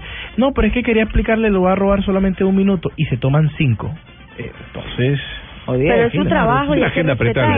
Es difícil. Claro, pero, pero entonces eh, digamos que también eh, tienen que pensar los telemercaderistas en otro en otras formas. ¿Por qué? Claro. Porque como lo comentaba hace unos meses, eh, me llaman de un periódico. Doña María Clara, ¿cómo le va? ¿Está Argentino. recibiendo bien el periódico? Entonces yo digo, no, sí, ¿Periódico? lo estoy- claro, sí, es un periódico. Ah, sí, no, sí. es que no voy a decir. No, cuál, no, no digamos, no digamos. Pues, eh, sí, eh, estoy recibiendo muy bien. Pero con los días me di cuenta, como yo compro libros de cocina y me gusta mucho, ustedes lo saben. Sí. Entonces, eh, cuando me preguntan que si me está llegando bien el periódico, sé que me van a ofrecer libros de cocina. Algo me va a decir. Ya, Te digo, pero a ver, ¿qué? Sí. Cambien. Ah, y otra cosa que también sucede cuando te llaman la, las ¿Usted sabe compañías de teléfono. Eh, perdóneme un Sí, segundo, sí. pero entonces eh, los otros días hablando de esa intolerancia de la que está hablando Catalina, dije yo, si usted me está preguntando del periódico me va a ofrecer libros. Y Claro. la verdad yo en este momento no No quiero libros. No Sí, quiero libros, muchas sí, gracias. sí. Qué pena, claro, Sí, qué pena. Pero es que ah, Sí, no. son desesperantes. Pero el Mm. propósito del 2016, tolerancia. Bueno. Sí, porque es un trabajo, pero muchas veces te llaman para decirte, eh, se le vence la factura en dos días. Yo ya sé que voy a pagar, porque si no pago no hay hablo. gente que o no sea, sabe, Diego. o sea, si no lo hago, no, o sea, en sentido común indicaría. no sé si- Tolerancia y respeto por los otros. Aunque no sé si les pasa a ustedes allá, pero aquí en la costa pasa mucho, y es que eh, los testigos de Jehová tocando en las casas. También A puede propósito de tolerancia también. Ah, Los, eh, van por las casas tocándote un domingo. Hacerlo dicen, pasar a la eh, casa, tomar un "Hola, café, mira, eh, hablar un queremos rato, explicar". dos, tres horas. Eh, exacto. El propósito es ser no un poquito ser más amable, no hay que invitarlo a la casa. Bueno, si ya quiere eso, Diego, pues perfecto. Y el último propósito para el 2016. Recemito. Sí, ahí lo dejan. propósito que yo creo que Eric Lara estaría feliz con Sí. este propósito. Y es que cuando vayamos a hacer una compra, realmente reflexionamos si lo necesitamos, Ah, no, eso es puro consejo de Sí, Eric. claro. si donde se hicieron las prendas, las condiciones de trabajo de quienes las manufacturaron son dignas y si vale la pena Ah. contribuir con esas causas Sí, de explotación Sí. Infantil y de explotación laboral en condiciones paupérrimas en otros países del Pero mundo. Así todos hacen cola para comprar teléfono, el teléfono de moda. También, Y ahí en China hay más de una localidad que es uno de los pueblos que más suicidas tiene por este tema de tanto sellar plaquetas. Lo pueden buscar. Ah, si Sí, y en. Bangladesh, Se porque gente se que desesperan y la hueva. India. Exacto. Por eso es Y como un llamado a dejar un poquito el al consumismo y pensar que el planeta está en situaciones complicadas por nuestra culpa, así que antes de ir a hacer una compra impulsiva, pensemos un poquito. Ese es otro de los Necesito propósitos. comprarme una Y media. apoyemos el producto nacional. Eh, ¿No también. puedo comprar una media? ¿Una media mejor. qué? Una media... ¿Velada? Una media Ah, Ah, pero- Bien. Ahora hablamos de los Diego. propósitos suyos, Diego. Tiene fregado Y eso que no está Juan Carlos Solarse acá, ay Dios mío, señor. Volvemos Ah, bueno, María. Clara, y ya para Sí. cerrar, ¿no? Igual están válidos los de dejar de fumar, ir a un gimnasio, meterse a una ONG, ayudar al prójimo, bla, bla, bla, bla, pero estos son otro tipo de eh, propósitos que se pueden cumplir este 2016. Súper. Sí. Y ahora en Blue Jeans, una vuelta al mundo con el Che.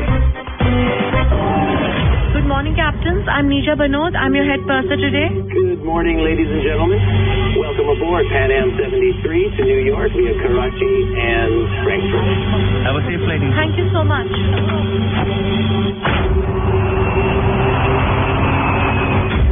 No me metí en la ¿A sección de Luis? Carlos. Sí, no me ¿esa metí en la es una sección de Luis película? Carlos. Ah. Sí, es una película que se va a estrenar el próximo 16 eh, de febrero. Ustedes, eh, bueno, saben cómo... Ustedes ¿Qué? saben que existe Hollywood. Claro. Y ustedes saben también que existe Bollywood. En la India. En la India. Sí, claro, exacto. claro. Lo que estábamos escuchando es, el tráiler de, de esta película que viene y habla sobre un caso que dio vuelta al mundo en la década del 80, más precisamente el 5 de septiembre de 1986, eh, aquel famoso vuelo de la compañía Panam. Sí. ¿Se acuerdan que fue secuestrado por cuatro terroristas? Sí, horrible. Exacto, una situación terrible. Bueno, la situación es que estamos eh, hablando sobre la historia de Nirja, Nirja Banot, quien nació un 7 de septiembre de 1963 y que un 5 de septiembre, el día del secuestro de este avión, con más de 120 personas a bordo, eh, fue secuestrado. Hubo más de 20 personas muertas. Es terrible, sí. Fue una situación brava y que salió las imágenes en todo el mundo. Recordemos a Nirja, que fue un asistente de vuelo de esta compañía, con sede en Mumbai, en la India, quien fuera asesinada, como les contaba, por terroristas a bordo aquel pasado 5 de septiembre. Bueno, esa historia llega a una película. Esa historia se va a generar una película. No sabemos si va a llegar acá, a- a- al occidente. Sí que se va a estrenar allí porque, bueno, los medios, Bollywood y toda la estructura y toda la industria. Recordemos que en la India hay más de 1.100 millones de personas y que se sustenta tanto como el mismo Hollywood aquí en Los Ángeles. No aquí, en Los Ángeles, yo estoy diciendo aquí en Los Ángeles continente, ¿eh? porque si no me va a saltar alguno. Sí. Bueno, entonces, el, el- el asunto de recordar esta historia sobre Nir Jamanot, quien nació en Chandarij, en India, hija de, un periodista que, que trabajaba en el, en en Hindustan Times durante más de 30 años, eh, contarles la historia de ella, recordarles que ella fue a buscar eh, trabajo ahí en Panam, donde la llevaron a, a Miami, fue como para buscar el puesto de trabajo auxiliar de vuelo, y en donde salió como auxiliar de vuelo, pero regresó como sobrecargo, o sea, como la, la jefa de toda la, la, la estructura de los auxiliares de vuelo. Recordemos que Banot, Nilla fue el, la principal sobrecargo de este vuelo, de este trágico vuelo de Panam, eh, del vuelo 73 que fue secuestrado, como les contaba, por estos cuatro hombres, y que ella y que los secuestradores en aquel momento querían matar a estadounidenses. Ah, sí. Ese era el objetivo de ellos en ese momento. Y lo que hicieron fue pedir los pasaportes de todos. Ella, junto a otras eh, auxiliares de vuelo, lo que hicieron fue esconder los pasaportes de los americanos para que no los maten. Eh, una historia eh, de vida, como les contaba, que fue llevada ya al cine, que se va a estrenar el próximo 16 de febrero, y en donde recordar que hay premios en función de los auxiliares de vuelo por NIRJA Ah, sí. de esta estructura. Ustedes saben que el dinero del seguro y la contribución equivalente de Panam para el uso del- de, de esta marca, de- en el título, los ¿En la padres película? de Banot establecieron la Nirja Banot Panam Fideicomiso. Es, esta confianza presenta dos premios cada año, uno como miembro de la tripulación de vuelo, como les contaba en todo el mundo, que actúa más en el llamado del deber, y la otra a una india, eh, a, un- a una mujer india, ¿no? De, de la propia India, cuando se enfrentan a, inju- a injusticia, exacto, injusticia social, como la o deserción persevera. Ella se casó, ella estuvo eh, muy pocos meses casada, porque recordemos que en la India el tema de la el- el- el- la situación de la dote y demás, y ella regresó a la casa de sus padres. Ella es y fue la heroína en aquel 5 de septiembre de 1986, una noticia que dio vuelta al mundo, que no es actual, pero es actual porque el La mundo, película. muchas generaciones no conocían esta historia y la van a conocer a través de, de una película. Recordemos la una de las tantas escenas que, que, que tuvo Nirja en sus últimos minutos de vida, cuando bajan los toboganes para que empiece a salir la gente, para escapar la gente, porque ya, ya iban a tomar las, las autoridades oficiales el, el vuelo a costa de lo que suceda, ella termina cubriendo y protegiendo a varios niños que lanzaba por el puente para recibir esta ráfaga de balas que los terroristas. Ella muere defendiendo y ella es el símbolo de las heroínas, de la mujer heroína en un vuelo. Estás en Blue Jeans. Lo más cómodo para el fin de semana. You said New York, New York is dangerous, cause you reach that where you met. Even a blind man could see that my soul.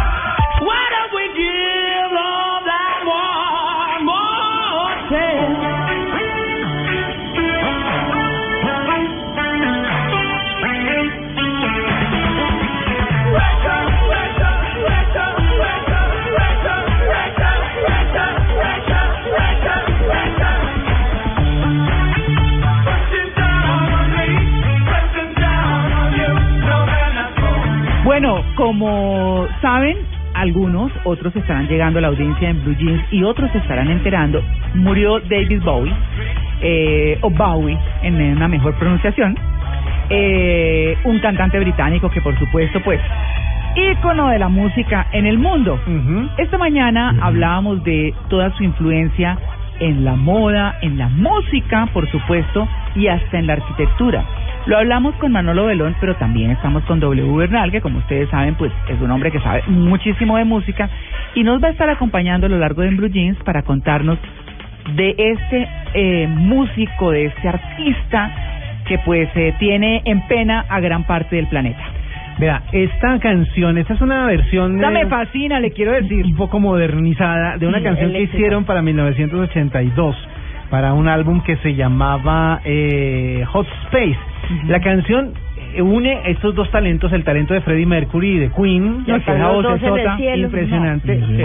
con Gran la de. David Bowie. Mm. Ahí se nota la diferencia porque hay mucha gente conoce la versión en donde solo se oye la voz de Freddie Mercury, pero se nota la, la, la- como, como se integran esas dos voces, la voz lírica y así como medio operática de, de, de, de Freddie Mercury con la voz seria eh, y súper suave de oír de David Bowie. Y la canción obviamente fue un éxito en todas sus versiones y fue un éxito impresionante en Pero todo el sabe, mundo. ahora que usted estaba pasando esta, me acuerdo que la versión que a mí más me gusta es la de Freddie Mercury Sí, solo. sí, sí, la que tiene La que más se sí, conoce, Sí, ¿no? la que más la más conocida. Para nosotros, por lo menos. Bueno, pero Sí, es- los dos tienen una, no es solo dos un tienen una particularidad. señor Los dos tienen una particularidad, acabo de caer en cuenta eh, analizando. Los dos mantuvieron en secreto su enfermedad. Exactamente. Ah, sí, señor. Sí. británicos al fin y al cabo. Los británicos son muy dados a Claro, Freddie Mercury con su. SIDA, bueno, murió de SIDA. Sí. Y ahora David Bowie Con su que cáncer. so- tiene que tiene tenía cáncer y bueno, se lo llevó. Vea, pero no ha sido la única colaboración que hizo David Bowie con grandes artistas. Si quiere, recordamos otra, Bueno. que es eh, una que hace junto a Mick Jagger. Ah, imagínese. Ese que durante pues eh, los últimos a- años ha sido también referente del rock and roll. Y ha sido eh, parte de la banda de rock más longeva en cuanto a éxito se refiere en No, la pues. historia de la música total que visitará Colombia próximamente. Rolling Stones. Esto se llamaba Dancing in the Street y mostraba la manera particular de bailar de David Bo- de eh, Mick Jagger con la sobriedad y hasta mejor dicho dejándose contagiar un poquito por la locura de Mick Jagger a David Bowie cantando esta canción que se llama Dancing in the Street Este en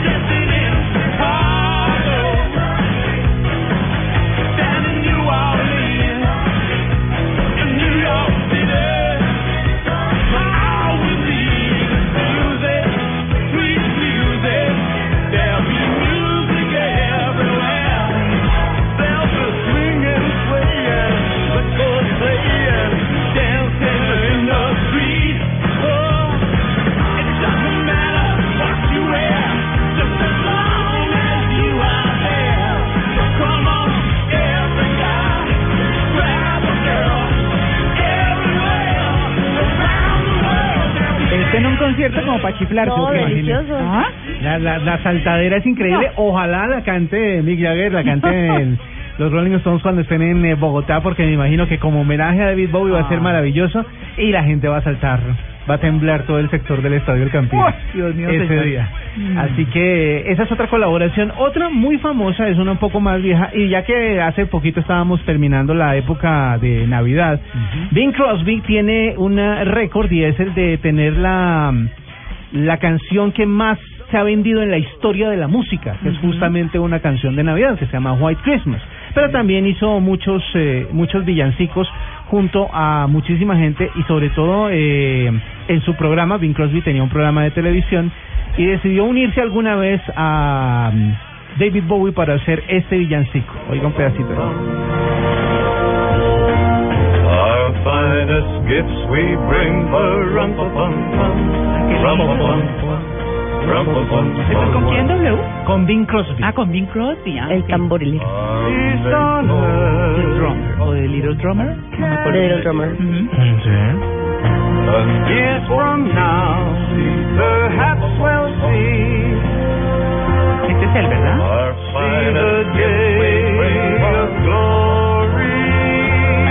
villancicos Peace on Earth y de Little Drummer.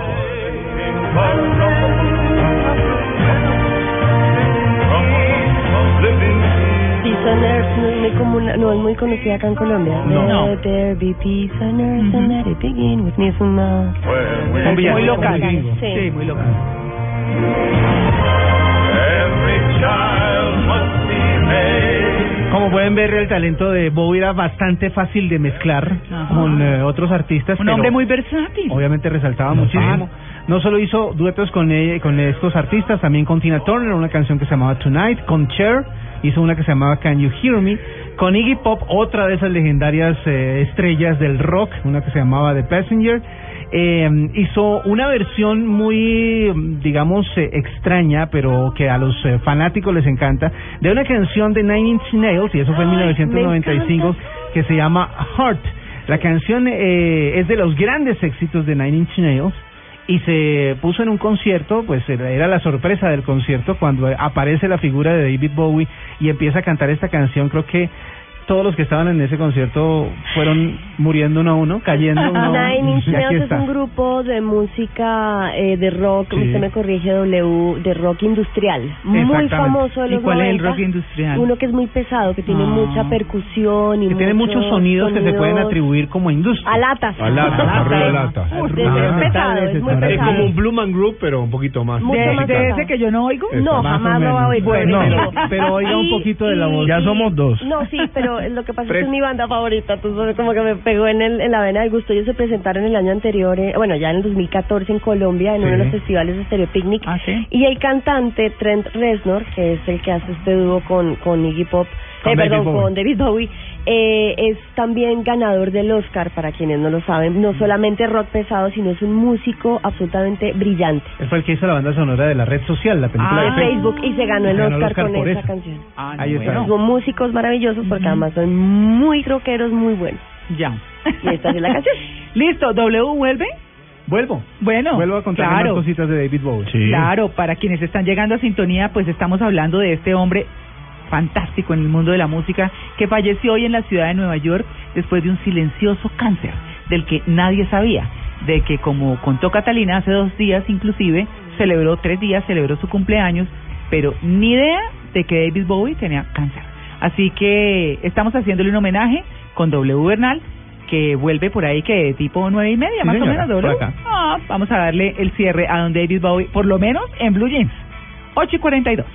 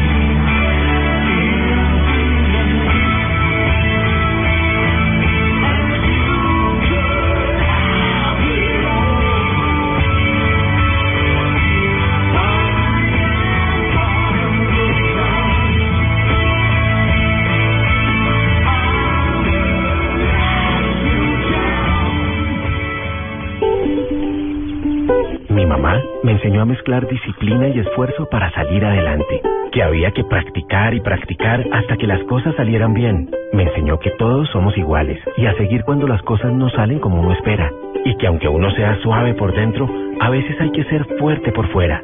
Este es un homenaje de Superarepa para todas las mujeres que se esfuerzan día a día para ser unas supermamás.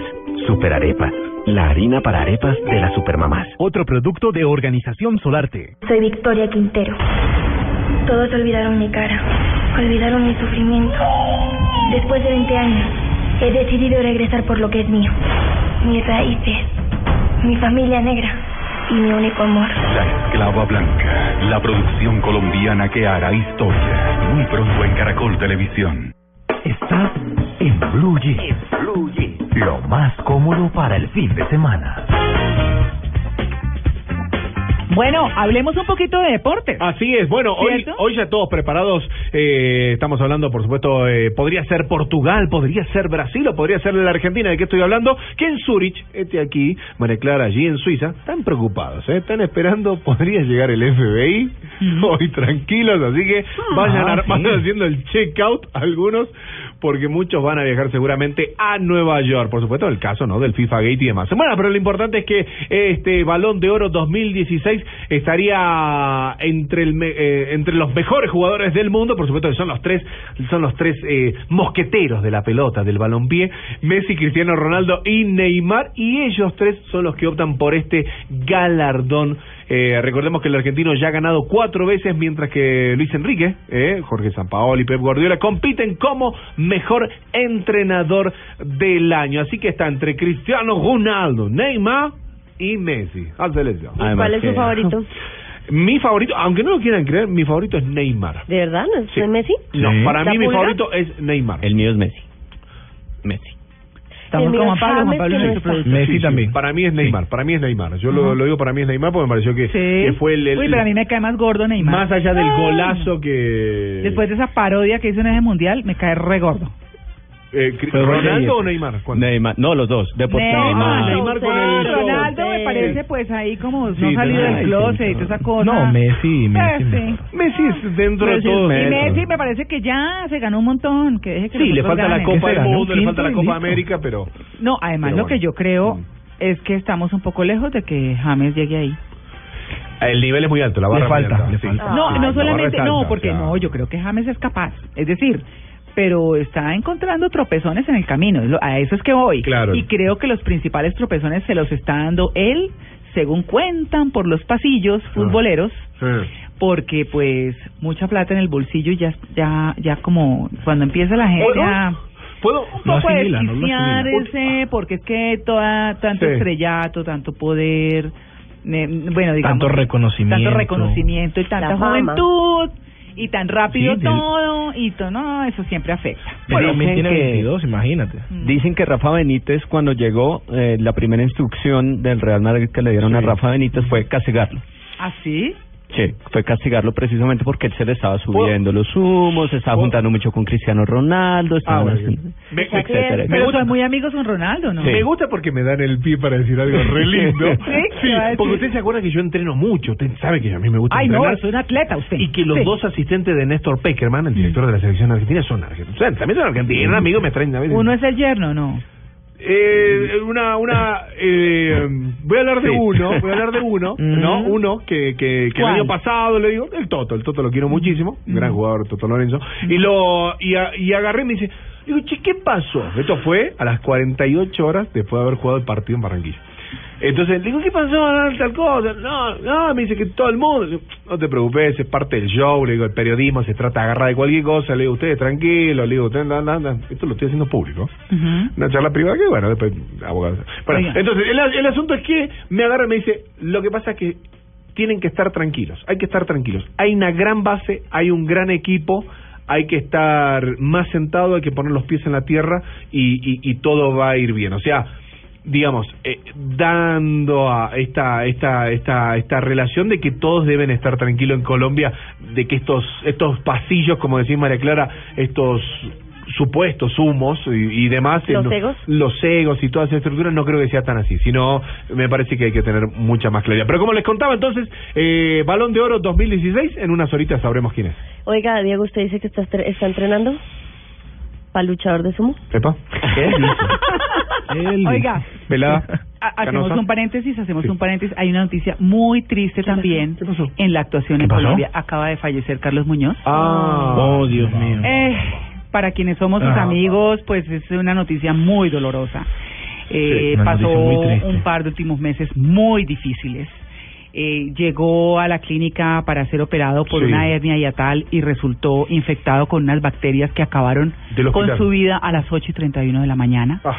Eh, hace unos minutos ha fallecido un hombre, eh, además, así si estábamos hablando de David Bowie como, sí, como un hombre importantísimo en la música global, pues Carlos Muñoz es eh, el actor de este país. Un hombre que le aportó muchísimo pero muchísimo no solamente a la actuación Sí. y a cada uno de los roles que él eh, asumió en la televisión colombiana, sino también eh, estaba trabajando por el cine, estaba Sí. trabajando por sus colegas actores, eh, un hombre al que recordamos en unos papeles maravillosos como los del padre Pío Quinto Quintero. Sí, señora. Ustedes recuerdan en San Tropel. En San Tropel. En San Tropel hace muchos años y que andan por ahí repitiendo.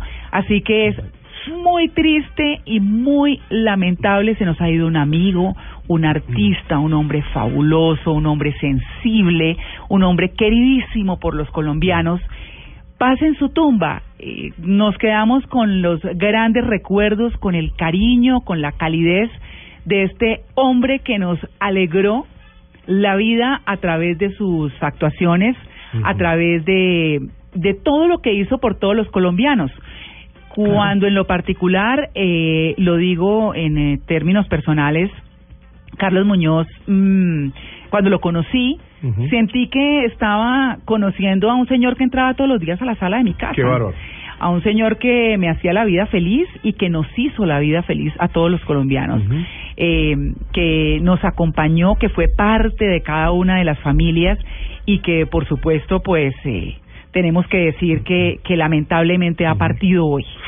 Eh, muy triste, muy triste. Lucho, no se imaginan ustedes la batalla que libró en la clínica. Qué bárbaro.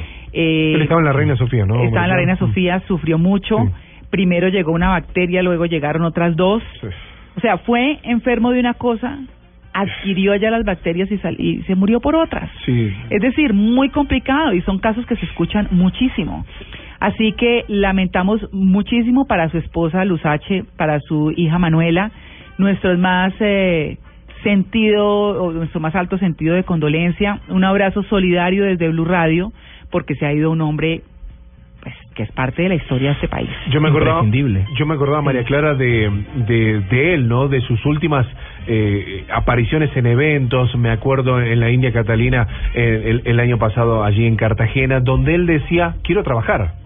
O sea, quiero quiero trabajar, quiero ser partícipe de, de, otras experiencias de esta maravillosa profesión. Eh, recordar que nació, estaba leyendo su biografía en Puente Nacional, en Santander, en 1943. Claro, le cuento que Héctor Rojas tiene un perfil fantástico de Carlos Muñoz, que ha fallecido a las ocho y media de la mañana. En 1954 una caja mágica deslumbra a los colombianos. Ese año se inaugura oficialmente la televisión en nuestro país y desde ese mismo instante comienza a figurar Carlos Muñoz.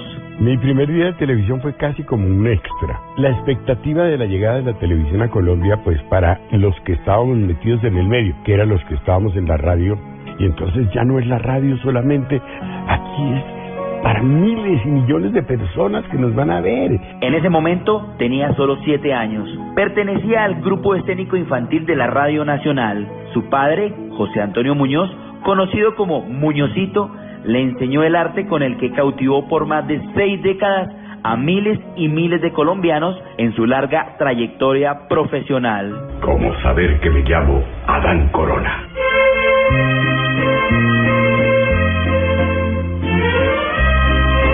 Primer personaje y que tendría gran aceptación aún siendo muy joven fue como el sobrino, un médico de Alicita en la comedia Yo y tú.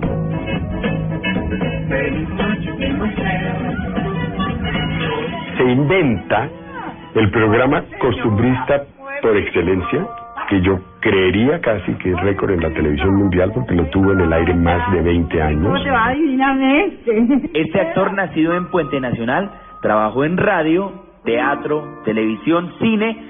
Siempre se destacó por sus interpretaciones magistrales al lado de grandes directores y de hermosas mujeres. Tuvo la fortuna, y asimismo lo aseguró durante varias oportunidades, de compartir amores en el set cada vez que grababa una telenovela con estrellas de la talla de Amparo Grisales, Margarita Rosa de Francisco, Silvia de Dios, Natalia Giraldo, entre otras. Y eso me satisface mucho. Dios me dio todo. Carlos Muñoz se negó a dirigir, prefería estar delante de las cámaras. Participó en más de 40 producciones nacionales, pero sin duda, papeles como el de Adán Corona en Pero sigo siendo el rey. Lo que yo yo daría porque mi mujer en vez de una hija me hubiera dado un hijo. Por favor, don Adán, no diga eso. Ya lo dije. Mire que Dios lo puede castigar. ya me castigó. El padre Pío V en la novela San Tropel, un sacerdote que se dormía dando misa. ¿Usted sí cree que, que ese muchachito tan, eh, tan nervioso, así como ha resultado, si va a resistir la disciplina de un colegio? O el hombre mayor y enamorado de su sobrina Epifanio del Cristo en Caballo Viejo. Es un sentimiento que tú nos diste a los hombres, ¿no? Pues bien, me enamoré. El esposo de la diva de la televisión colombiana Amparo Grisales en Doña Flor y sus dos maridos.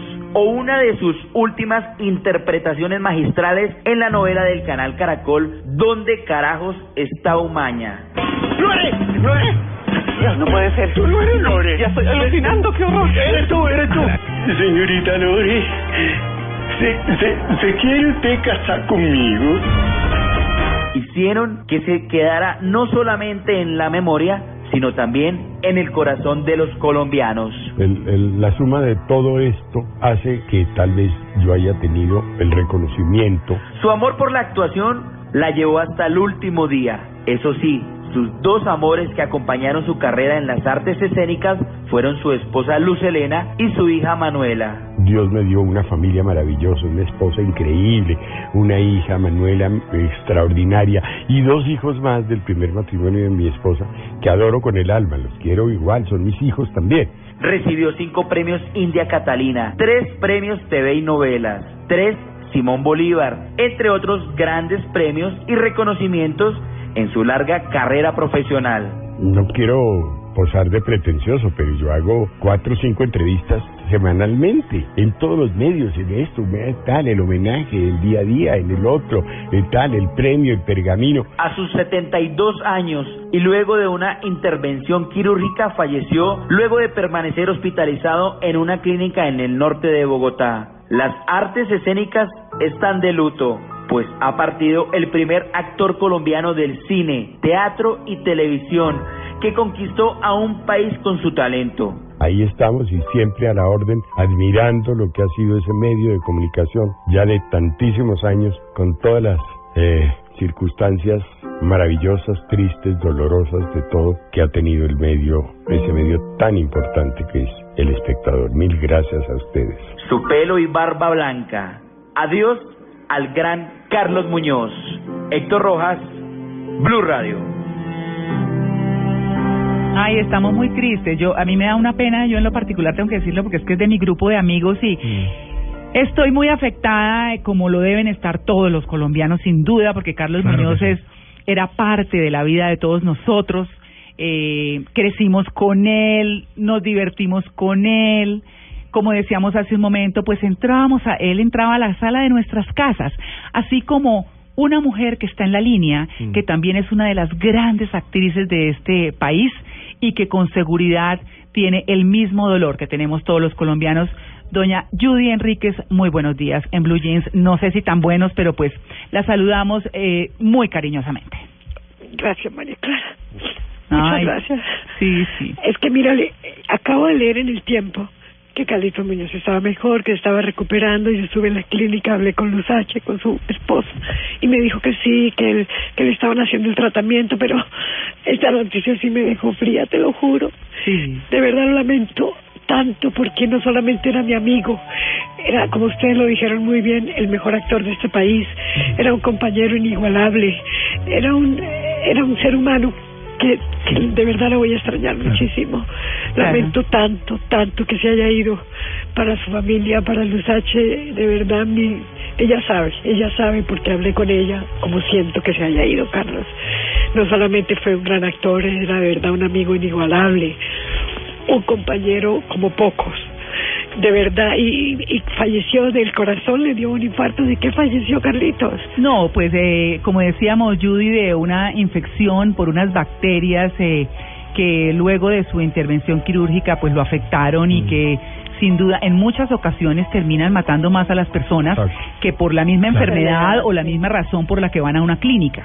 Entonces, eh, pues eso le pasó, batalló, yo les quiero decir eso porque pues conozco muy de cerca el caso, fue un hombre tan fuerte tan fuerte en diciembre todo el mundo decía, Dios mío, ya casi, ya casi, y no, y seguía luchando, y volvía y se reponía, y volvía y tenía muchos altibajos, las fiebres y demás, es decir, tantas cosas, y ese tire y afloje, eh, su grupo de amigos, eh, eh, yo no pude porque pues tengo que trabajar los fines de semana acá, pero se fueron para Oaxaca a rezarle a la Virgen, Claro, en fin, todos estuvimos tan pendientes, y quiero decirles y doy fe de la batalla que Carlos Muñoz dio en esos cuidados intensivos todo el tiempo, pero pues infortunadamente pudo pudo más eh, la infección que que la misma fuerza de, de Carlos. Sí, señor. Increíble, porque cuando fue a la clínica y hablé con la esposa, me dijo, sí, Judy, descubrieron ya la bacteria, Mm. la están tratando, se está recuperando. Y yo te creo cuando dices que peleó, lo conozco, peleó, peleó y debió pelear hasta que Dios quiso llevárselo. No, y además, Judy, una cosa que me parece triste es que sufrió mucho. Sufrió me mucho. parecía terrible, era lo que nosotros decíamos. No era justo, sí, no era justo. ¿por qué? ¿Por qué sufrir tanto ese entubado, que no lo entubaban, que lo sedaban, que otra vez, que descansó? Su familia, su Yo creo que familia, sí, sí, su hija tan adorada, su mujer, sus otros hijos. De verdad, lo lamento, lo lamento tantísimo por Colombia, por todo. Sí. Que nos fue un gran amigo, un gran actor, un gran compañero. Ay, queremos rendirle este homenaje a Carlitos Muñoz, que para quienes están llegando a, a la sintonía de en Blue Jeans de Blue Radio, pues ha fallecido a las ocho y media de la mañana de hoy en unas condiciones tristes de salud, pero pues lo vamos a llevar en nuestro corazón. Claro Judy, que sí, claro muchas gracias y compartimos todos este ustedes, dolor. A ustedes, lamento que haya tenido que hablar con ustedes con una noticia tan triste, pero muchas gracias por llamarme y por decírmelo. Claro. Y por, ayu- y por dejarme reconocer este reconocimiento, Carlitos. Ay, no, de pues, verdad, gracias. gracias. Hasta luego, que estén bien, nos vemos. Un abrazo. Nueve y un minutos de la mañana. Pues eh, estamos eh, dan- haciendo el registro de esta noticia tan triste y tenemos también al actor Rey Vázquez, compartió con Carlos Muñoz y a quienes saludamos a esta hora de la mañana en Blue Rey. Buenos días. Pues aquí, aquí, mm, discúlpame, estoy muy confundido con esa noticia y es una una de las noticias más más terribles que yo eh, me, me han dado a mí porque Carlos para mí era era como un hermano, era era era un compañero inolvidable. Y, y es, es, es, una de las noticias más terribles. El Carlos Alfonso Muñoz era una leyenda, es una leyenda, es un actor maravilloso como compañero, como como en la radio, yo trabajé con él en la radio, trabajé con él en televisión, trabajé con él en muchas cosas. Y, y dejó en mí una una una huella profesional muy muy muy grande. Yo siento un vacío terrible y es, es es un nuevo día un nuevo año y una nueva época que me entrega eh, la vida que me entrega el mundo. Son cosas de Dios. Eso no no no hay nada que hacerle y hay que hay que recibirlas con resignación y con respeto el corazón en este momento está muy triste y, y yo como compañero de él eh, siento siento una terrible un terrible vacío porque él era el amigo él era el, compañero él era la persona que estaba siempre lista a compartir con uno un momento bien sea profesional o bien sea de- a tomarnos un café o bien sea de, de cualquier cosa. Pero es él, él bajo el punto de vista psicológico le llenaba a uno en, en cualquier momento, en cualquier hora, eh, un momento que le mitigaba a uno la, la tristeza de la soledad o la falta de un compañero, inclusive la falta de, de, trabajo. Siempre compartíamos eso y siempre charlábamos, de tal manera que al perder yo eso, siento un vacío terrible. El mundo, el mundo, la, la, Dios, Dios le da a uno los amigos y también Dios, Dios los quita uno eso con respeto, pero es una ley inexorable y terrible que tenemos que soportar los seres humanos. Así es. Mm, Sí, señora. Bueno, Rey, Mm, pues queremos agradecerle su intervención y recordar de manera cariñosa a este hombre de las artes en Colombia, de la televisión, del cine, pues que, que se nos va, así es la vida, como dice usted. Y Sí, pues, a- a- a- a- así es la vida y, y son cosas de Dios y las cosas de Dios pues aunque uno se sienta lesionado hay que respetarlas. Y con ese respeto es que yo les agradezco mucho la noticia y con ese con ese respeto es que eh, yo mm, acepto las leyes de Dios. Claro que sí, pues Rey, muchas gracias. Vamos inmediatamente con un hombre que pues también es eh, muy importante, es un ícono de nuestra televisión, muy amigo sin duda de Carlos Muñoz, que es el maravilloso Pepe Sánchez. Pepe, muy buenos días. Buenos días, muy, muchas gracias por la presentación, Clara. Bueno, eh, Pepe, ¿cómo recuerda a Carlos Muñoz? Como un eh, eh, excelente amigo, como un eh, alguien que fue de los fundadores pues de nuestra televisión y pues sostuvo una carrera muy brillante toda su vida. Eh, trabajó en el cine, hizo teatro, televisión, en fin. Eh, pues, lo recuerdo con mucho cariño y estoy bastante conmovido porque me acabo de enterar. Claro, claro, Pepe. Eh, sé que estos momentos son muy difíciles, no solo para usted, sino para todos los colombianos. Es una gran pérdida para, para nosotros eh, en el eh, campo de la televisión y del cine, como lo decíamos. Sí, ¿Usted en este momento puede recordar alguna anécdota especial que, que se quede con usted, que le dejó a usted Carlos Muñoz? Bueno, fueron, es decir, nosotros compartimos muchas cosas, especialmente el yo y tú. Sí, claro. Y el yo y tú, pues, era, era una de las figuras más destacadas, pero en este momento, pues, te ruego que me entiendas, no, no, no, no, claro, no acierto a, a, a- a recordar así, ah, solamente lo recuerdo como, como un amigo. Claro, que- pero ¿qué, ¿cuál era la característica que usted más admira- admiraba en Carlos Muñoz? Pues su seriedad en el trabajo, ¿no? Su profesionalismo. Claro que sí. Pues Pepe, mm, mm, tam- digamos nuestro sentido pésame para, para usted y para todos los colombianos. Estamos eh, en este país de, de luto con el fallecimiento de Carlos Muñoz, sin duda. Sí, señora. Bueno, eh, un eh, eh, feliz domingo, pues. y Que tenga un, un, un domingo tranquilo, Pepe. Muchas gracias por su atención con el Blue Jeans de Blue Radio. Bueno, muchas gracias. María Clara, vos recién hacías eh, referencia a, a esa relación que mantenías con, con, con Carlos, en esa relación de, lo conocí de toda la vida, la primera vez que la vi y esa relación que mantenía y era como que estaba siempre en la casa. Y eso es lo que trasciende más allá del actor, eso es lo que trasciende más allá de la misma profesión. Y eso es lo que estos seres que vienen a, al, al, al planeta dejan marcado en estas huellas en la sociedad, ¿no? Cuando la gente dice, Exacto. es un hermano, es un amigo, es un es un primo, es eh, cuando llega y supera esa barrera de la televisión es porque ese ser pero ya trasciende pero fronteras.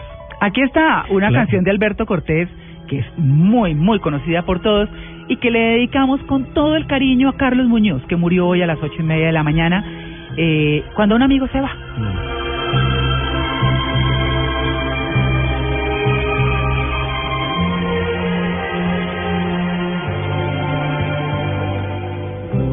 Cuando un amigo se va, queda un espacio vacío que no lo puede llenar la llegada de otro amigo. Cuando un amigo se va, queda un tizón encendido se puede apagar ni con las aguas de un río. Cuando un amigo se va, una estrella se ha perdido, la que ilumina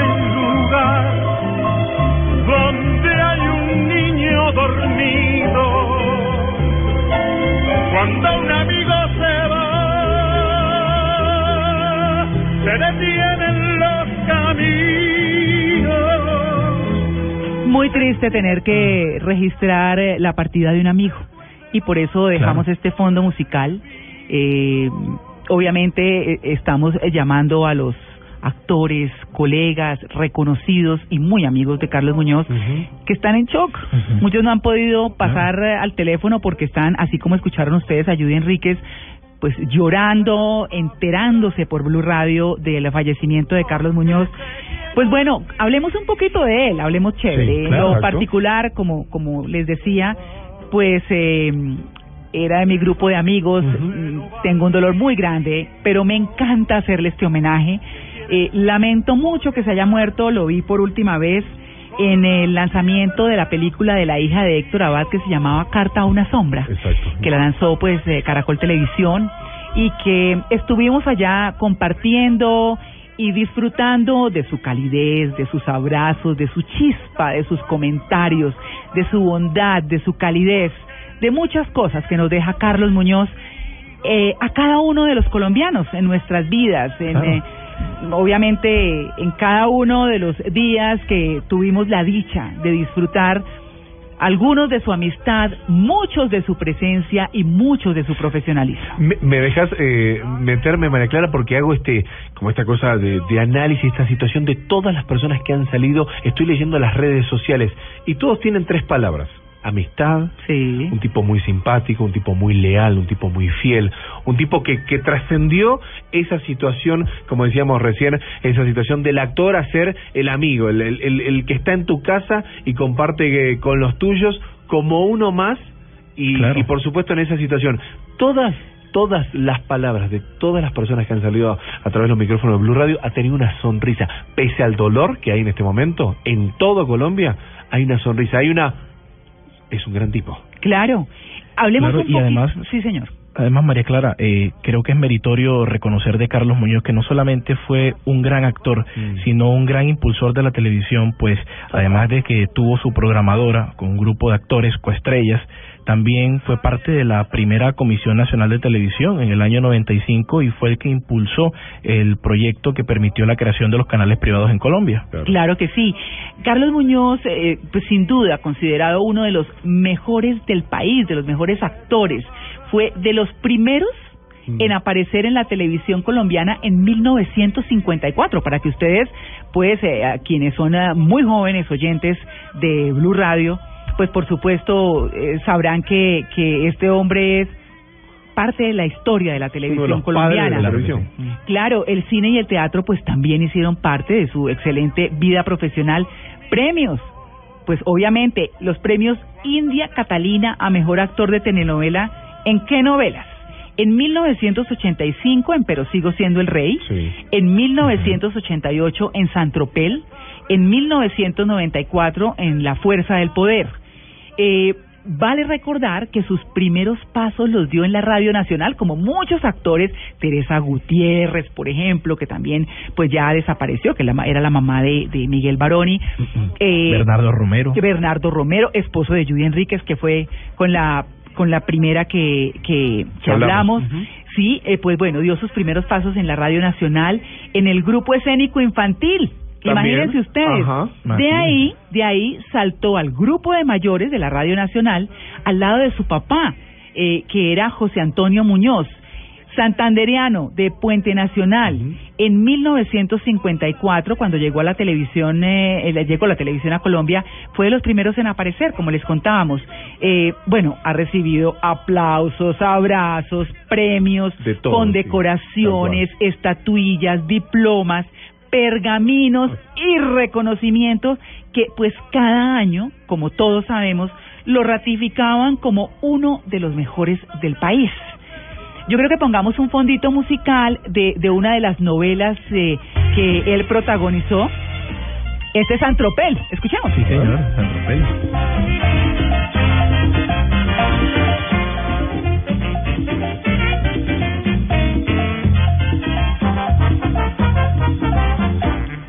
Oiga. Que suena rico. Sí, la ¿Se acuerda uno Sí, al padre Pío Quinto Quintero caminando por las callecitas del pueblo Con esa energía. con su sotana y pues que era absolutamente espectacular. No sé si tenemos por allí algún audio para que podamos pues eh, en algún momento recordar la voz de Carlos Muñoz. Trayectoria, pues Toda, toda. toda. Casa de Reinas en 2012. ¿Dónde carajos está Umaña? ¿Se Ajá. acuerdan de esa novela? Sí. Esa también fue en Sí. 2012. Esa fue hace poco, sí. Chepe Fortuna Tal cual. en 2010. Ajá. Vamos a hacer la- el conteo de para atrás de algunas de las telenovelas que protagonizó y de las que hizo parte Carlos Muñoz. Este es donde, de, ¿en dónde carajos está Umaña? Este? Agarraron sus corotos y salieron. Nunca Y ahora nadie sabe en dónde andarán. Compadre, ¿dónde andan? ¿Para qué quieren saber? Compadre, ¿cómo andan? Ese es donde carajos está Umaña. Pero ¿qué tal si escuchamos la de Chepe Fortuna, que fue en 2010? Ya, escucha eso, May. Yo sueño con una casa en el mejor barrio de la ciudad para llevarme a vivir a toda mi gente.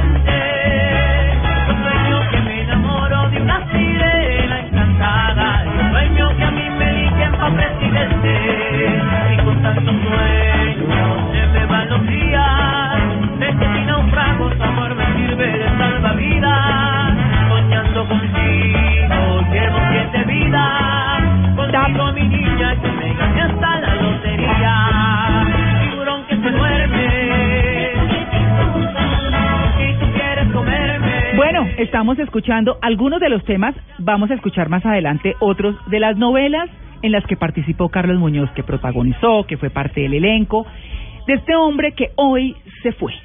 Se fue de este planeta, pero queda en el corazón de todos los colombianos, en nuestra memoria, en nuestros corazones, Y que además. todos aquellos que no vieron deberían ver toda esta esta trayectoria, ¿no? Bueno, Claro esta que sí. trayectoria que además ha sido ejemplo para los actores jóvenes. Estamos en comunicación con Cristian Tapan, eh, uno de ellos que sin duda nos puede contar cosas maravillosas de Carlos Muñoz. Cristian, muy buenos días. Hola, buenos días, ¿cómo están? Bueno, pues eh, aquí registrando lamentablemente esta noticia tan difícil que nos puede recordar usted de Cristian de Carlos Muñoz, ¿cómo lo recuerda? ¿Cómo influyó en su vida como actor? Pues obviamente yo yo llevo 34 años haciendo televisión en Colombia. Eh, yo crecí viendo a Carlos Muñoz y a muchos otros, muchos otros que, que se han ido, muchos otros que todavía están aquí.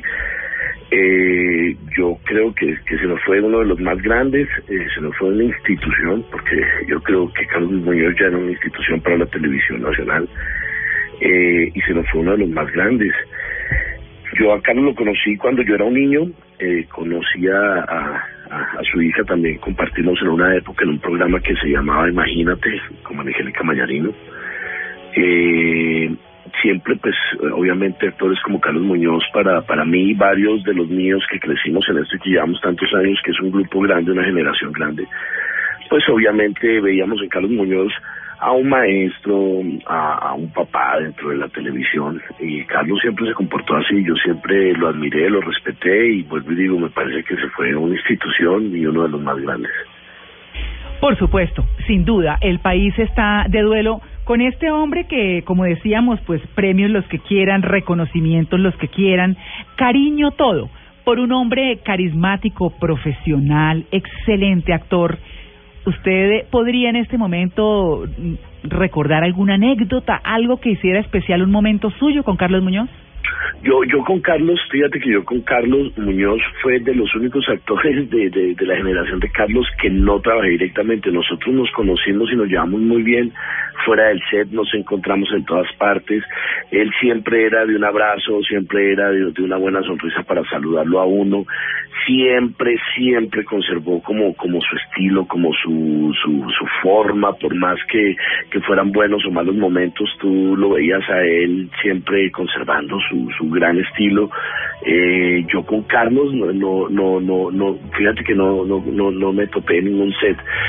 Eh, yo a Carlos lo conocí, vuelvo y te digo, por, por, por, porque compartí con una hija set, pero siempre, siempre, siempre me lo encontré en todas partes, eh, siempre nos hablábamos, eh, nos sentábamos eh, varias veces en Caracol, nos tomamos un café larguísimo, eh, hablando carreta, pero en escena yo con Carlos nunca estuve. Sí estuve en cosas donde estábamos juntos en algunas cosas con en alguna empresa, pero nunca estuvimos en escena.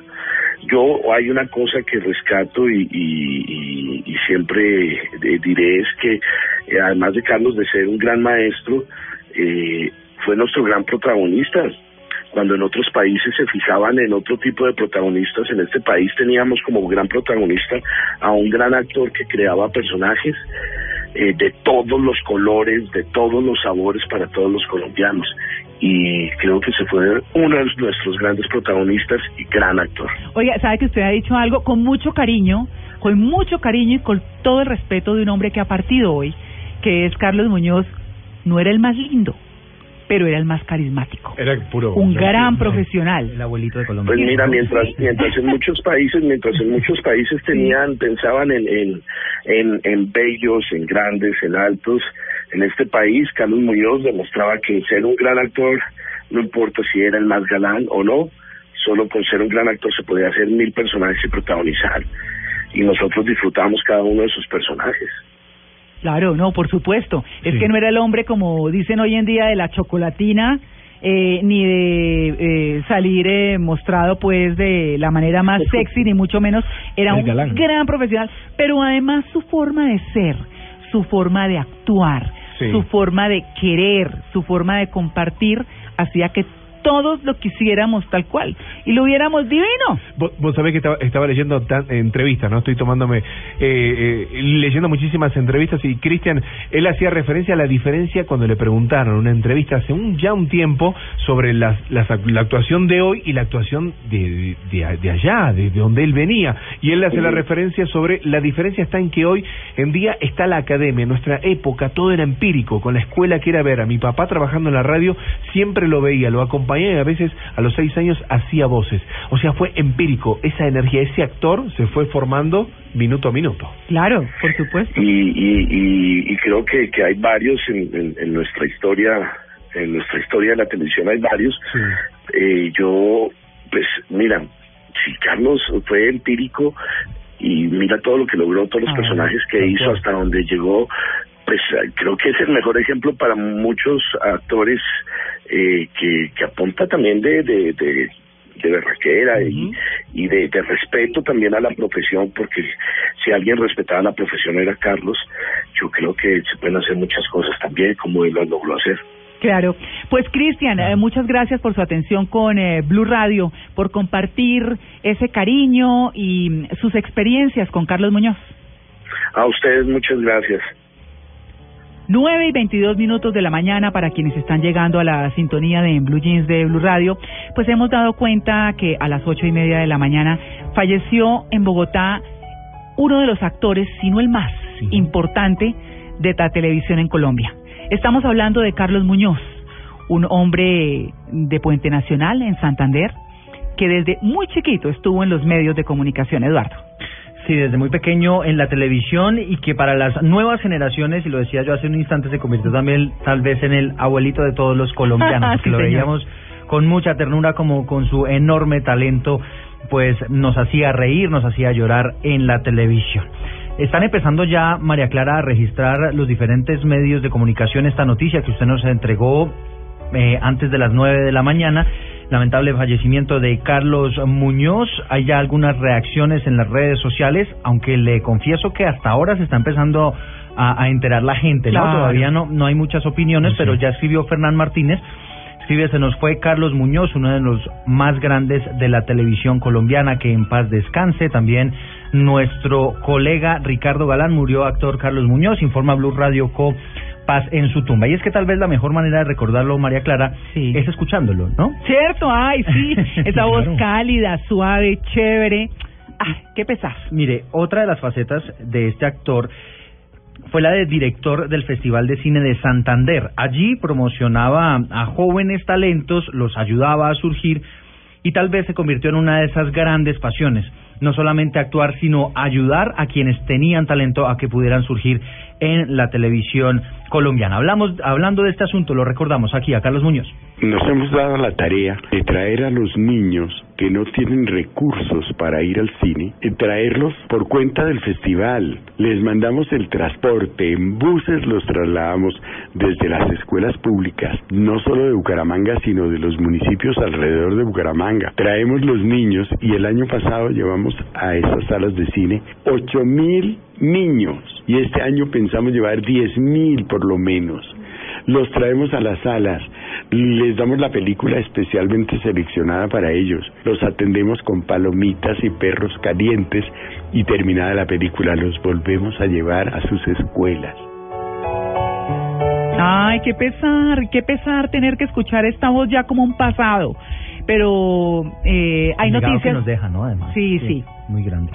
Diego. Eh, No, pero no Diego Cejas. Ah, pero tenía, tenía, tenía. Diego Monroy. Diego Monroy llega con eh, trino del presidente Santos. Hace más o menos un minuto trinó el presidente Juan Manuel Santos sobre la muerte del actor Carlos Muñoz. Dice lo siguiente, se nos fue un grande de la TV, el queridísimo Carlos Muñoz, gran actor y valioso ser humano, lo extrañaremos y acompañamos a su familia. Ah, bueno, el presidente. Es que de ese nivel es. Es que es así. sí, Obviamente, claro. de ese nivel de importancia, de cariño, Carlos Muñoz, que nos ha dejado hoy. María Clara, y comienza a ser tendencia en Twitter el nombre Carlos Muñoz. La gente comenzó a escribir, mucha gente del común, senadores, algunos eh, colegas eh, de medios de comunicación, y pues comienza a ser tendencia en las redes sociales el nombre de Carlos Muñoz. Esta- estaba leyendo eh, eh, otro reportaje y a él le preguntaron, a Carlos Muñoz, le preguntaron, bueno, como recién contabas, María Clara, muchísimos premios, muchísimos homenajes, y le dijeron, bueno, ¿cuál es el premio, el, el galardón que más te gustó?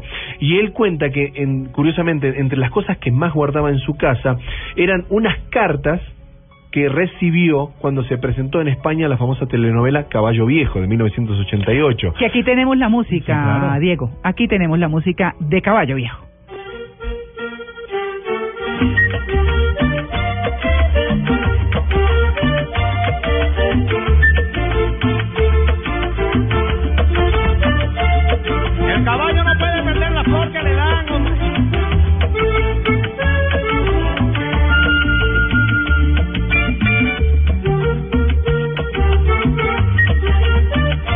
Bueno, eh, recordemos el papel de Carlos Muñoz en, en Caballo Viejo. Epifanio de, de Cristo. De Cristo Martínez, exacto. Como les contaba, él lo que más ha recibido esos galardones es las cartas, las cartas escritas. Hoy en día los chicos dicen, ah, un email, un WhatsApp y demás. No, las Claro. cartas que re- recibía de España por la cantidad de afecto, de cariño y elogios.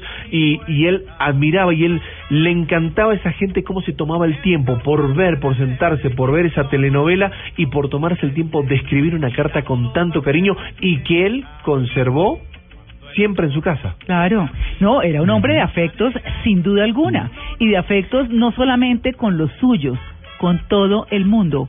No había un gesto displicente jamás para nadie de Carlos Muñoz, porque siempre se dice, Claro. por ejemplo, que los actores se cansan de que la gente los salude en la calle, y Un venga la foto y el autógrafo y demás.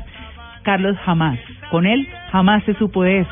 Era un hombre absolutamente carismático, querido y sencillo, sencillo como tiene que ser. Jamás Claro. a Carlos Muñoz se le vio el síndrome de estrella, ni mucho menos. Siempre, siempre fue tan cálido y tan cercano como todos, como el que más.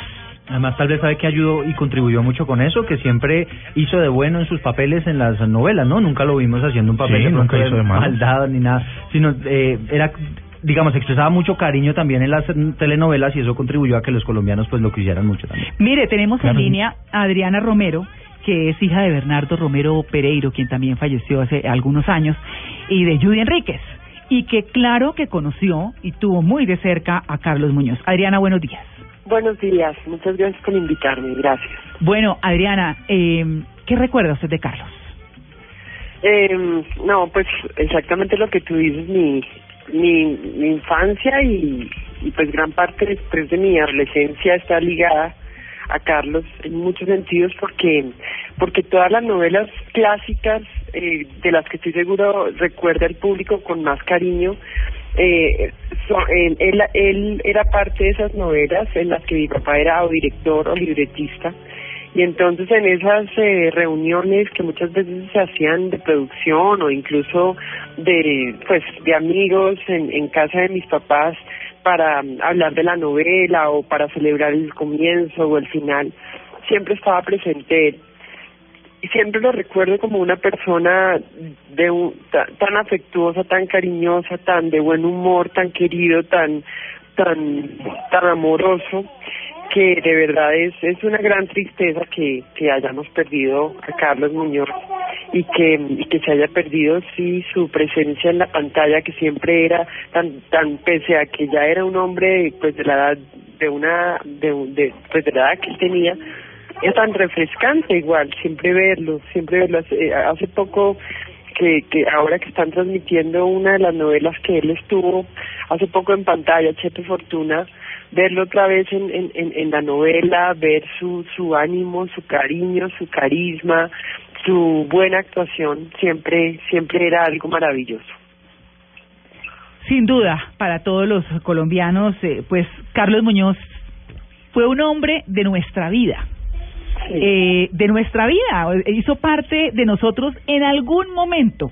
Para, para, para usted, Adriana, pues por supuesto que esa cercanía por pertenecer sus padres a ese mundo de la actuación, de la televisión, pero para todos los colombianos porque era parte de nuestros televisores y entraba a nuestras salas y entraba a nuestros comedores y entraba a nuestras casas sin pedir permiso, pero felices nosotros de tenerlo siempre ahí. Sí. O sea, es, es, es así, eh, es parte de nosotros. Es que uno veía a Carlos Muñoz eh, y entonces sentía que lo conocía de toda la vida, pero claro que lo conocía de toda la vida. Y él transmitía exactamente lo que era. Era Sí, así. ¿cierto, Adriana? Es así. Yo creo que además cuando uno veía la reacción que la gente tenía con Carlos en la calle, uno se daba cuenta de eso. Es decir, la, la manera como la gente la saludaba era como saludar a un amigo de toda la vida. Eh, como se dirigía a él, como se acercaba, como quería estar a su lado, como le preguntaba por el personaje o por lo que fuera, era una relación de como de mucha confianza, como como que sí, esas relaciones como que Sí. uno siente que lo conoce de toda la vida y que no tiene que ni siquiera pedirle permiso para para tomarse una foto, sino que se toma una foto con el amigo o incluso con el familiar. Y a él le encantaba, y lo que estaban diciendo hace un rato es verdad, es de esos actores que que el tema de, de la de la después de la fama y de y de ser reconocido jamás le molestó, todo lo contrario, lo agradecía muchísimo que el público lo quisiera, lo reconociera y lo tuviera siempre tan cerca a su corazón. Era una belleza. Así. Era una belleza, Carlos Muñoz. Pues bueno, Adriana, muchas gracias por su atención con el Blue Jeans de Blue Radio. Muchísimas gracias, muchísimas gracias que, que, que pues espero que, que pronto puedan anunciar dónde, dónde van a estar. Sí, estamos- para poder Esperando. acompañar a la familia este, y, y, y, pues rendirle el homenaje que creo que se merece que todos los colombianos le queremos rendir. Claro que sí, pues vamos a, a estarles informando porque pues como saben a las ocho y media de la mañana falleció Carlos Muñoz, más o menos sobre esa hora nos enteramos y pues obviamente deben estar en toda esa gestión harta y aburridora que es contratar la funeraria, que es eh, definir en dónde van a estar sus restos para pues Muy para que- seguramente va a ser en la funeraria Gaviria. ¿Sí? Sí, muy seguramente va a ser allí. Estamos por confirmar ese ese dato y obviamente lo Si me preguntan como, como símbolo de Colombia, el, el, el Estado debería tomar una participación eh, activa de esto porque me imagino que va a haber muchísima gente que se va a querer Claro. acercar y deberían hacerlo no en una funeraria, en un lugar, eh, una, una dependencia del Estado para que la gente pueda pasar, Sí. para que pueda dar una despedida, un saludo, porque como decís María Clara,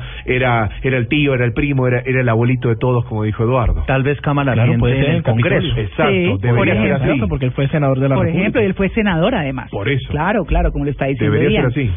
Bueno, pues tenemos en línea a otro grande, que es Julio Medina, a quien por supuesto saludamos y a quien le damos el pésame, como se los estamos dando a todos los colombianos, porque hemos perdido a un hombre maravilloso de la televisión colombiana, que es Carlos Muñoz. Julio, muy buenos días. y yo perdí a un gran amigo, un ser maravilloso. Lo conocí cuando teníamos como 15 años en la Radio Nacional de Colombia, que hacíamos los domingos teatro infantil. Ah, pero bueno, usted es parte de esa historia Tengo una importantísima. Tengo Claro. una foto con, con, con los niños de esa época, ya está Carlitos y Fabio Camero y otros compañeros, Dios mío. Claro, claro. Y Julio, siempre fue tan genial, tan amable. Cuando yo regresé de Estados Unidos, él y Álvaro Ruiz me recibieron de la manera más extraordinaria. Y ahí continuó la amistad. Caray, a veces es difícil hablar y expresar lo que se siente si uno pudiera transmitir del corazón directo al, al paladar las palabras. Bueno, pero ser elocuentes y lindas, caray. Claro, pero vamos a aprovechar que usted es uno de esos grandes y que usted compartió la vida con Carlos Muñoz eh, y que la compartió desde desde los comienzos. Comenzaron Sí. los dos. Cuéntenos cómo fue esa época, qué hacían, cómo compartían. Yo, yo estudiaba en el San Bartolomé Nacional. Sí. Y un día el profesor de geografía me dijo, tengo un grupo escénico infantil los domingos en la Radio Nacional, si quiere ir. El destino. Entonces fui, pues conocí a Carlitos y a todos. Mi primera cosita fue un dos dos líneas en, en eh, no me acuerdo en qué correo. Casi no puedo de susto, ahí estaban todos esos pinos Claro. berracos, Dios mío. Y ahí comenzó la amistad con, Carlitos y con la familia. Claro. Después yo me fui a Estados Unidos, no como 28 años duré por fuera y cuando regresé Carlos y Álvaro Ruiz, como te digo, me abrieron las puertas de su corazón, las puertas de la patria. esa distancia de tiempo, Julio, en donde Carlos Muñoz ha sido el mismo y estoy leyendo eh, en una textual de, de Carlos Muñoz. Yo no soy más que nadie y no tengo por qué serlo, decía él, mostrando esa, esa humildad, esa característica Humildad. que ha tenido durante toda su vida. Y tú que lo conoces desde hace tanto tiempo, él era así. Él era así, sencillo, de un gran corazón, de un sentido del humor muy suave y muy bonito, y una lealtad con los amigos y claro, con la familia. Era un ser especial, caramba, ya debe, debe estar en el cielo ahora sentado junto al, a Dios.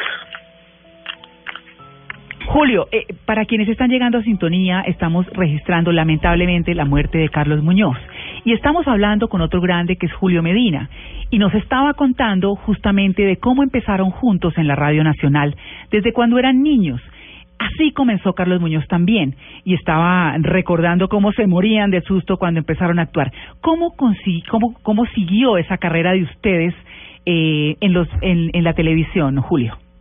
Pues no sé, yo me fui cuando la televisión acababa de comenzar acá, en Colombia. Entonces, nunca, y la, lo triste es que nunca trabajé con Carlitos en nada.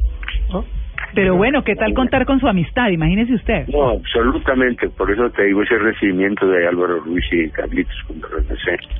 Pero yo estoy ya 28 años desconectado completamente.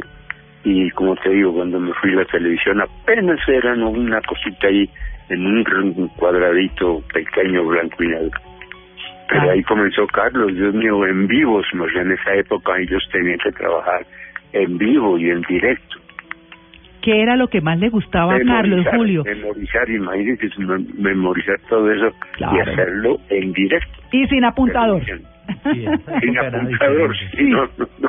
Claro, El claro, apuntador era el talento de cada uno de ellos, Dios mío. eh, claro que sí. Julio, eh, ¿qué, ¿qué era lo que más le gustaba que usted recuerde a Carlos Muñoz? El, el, la sinceridad y la sencillez. Sí. Él nunca se dio, cuando estaba triunfando en todas las cosas tan lindas que hizo, jamás tuvo un gesto no agrio con nadie porque eh, él era la estrella y los otros eran actorcitos, no, nunca.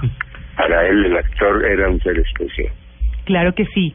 Decía Carlos en los últimos días que ah, que estaba cansado, eh, eh, no cansado porque él no lo expresaba de esa manera, sino que no le daban papeles, pero que pero que sí le hacían muchos homenajes y que él quería trabajar y que tenía gasolina hasta el final. Claro. ¿No? Sí, sí, es que así es el medio, su merced, yo ya estoy en las mismas. Claro. Ahorita el 16 de enero cumplo 83 años.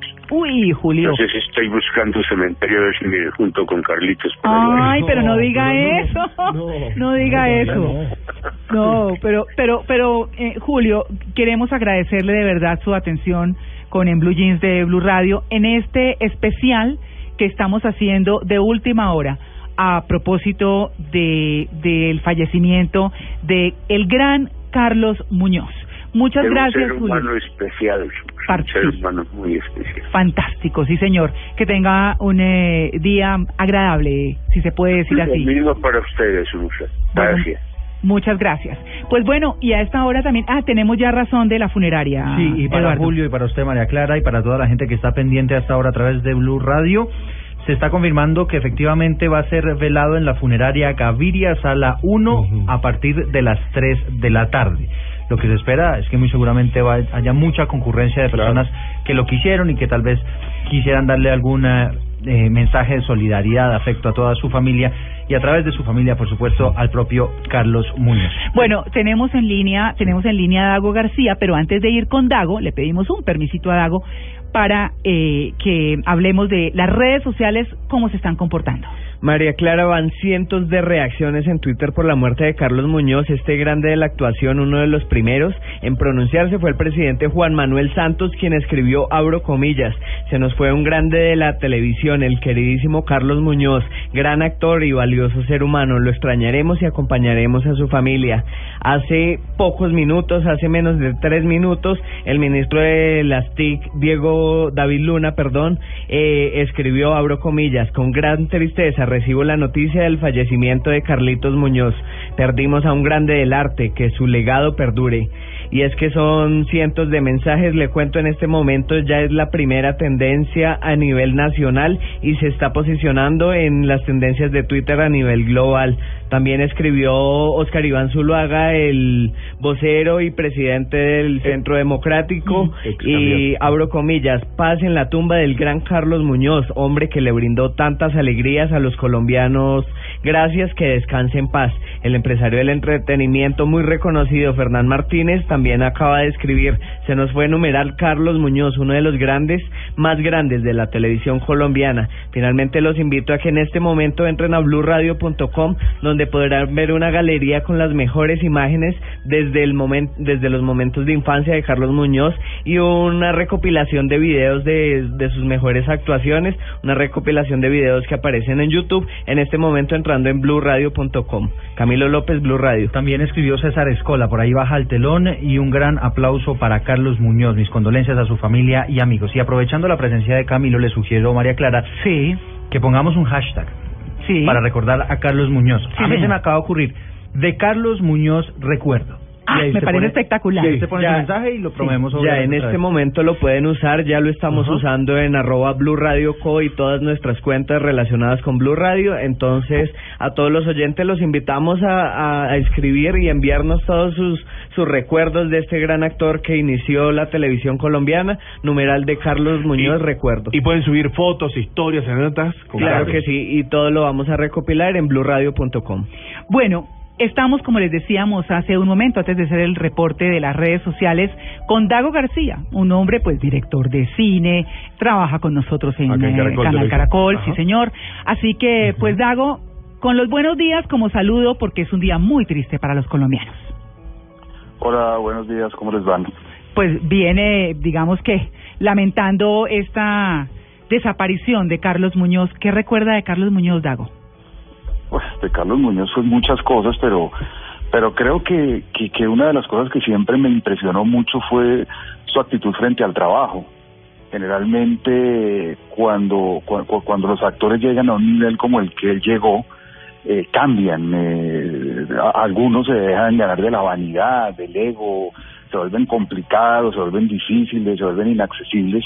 Y Carlos Muñoz, que siempre estuvo en el top, que siempre hizo grandes cosas, que el país siempre lo reconoció como uno de sus mejores actores, jamás perdió como una actitud amable, una actitud solidaria, una actitud profesional.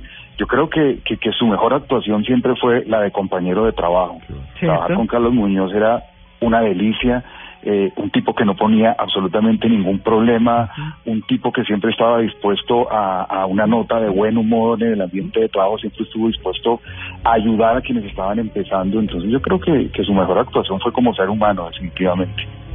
Dago, recién hacías referencia a, a esta a esta humildad y estas ganas y este compromiso con, con lo laboral, ¿no? Y esta experiencia y eso de no subirse a, a esa a esa elite, ¿no? Donde donde a veces los actores se se, se colocan y se y se ponen. Eh, Dago, eh, Carlos seguía aprendiendo, o sea, de esta maravillosa profesión. Sí, imagínese que el, el- la última vez que lo vi fue hace como unas, como, como un mes, creo más o menos, porque él era un tipo que incluso a pesar de toda su trayectoria y a pesar de toda su su su su su su, su, su historia en la televisión colombiana seguía asistiendo a los castings sin ningún problema.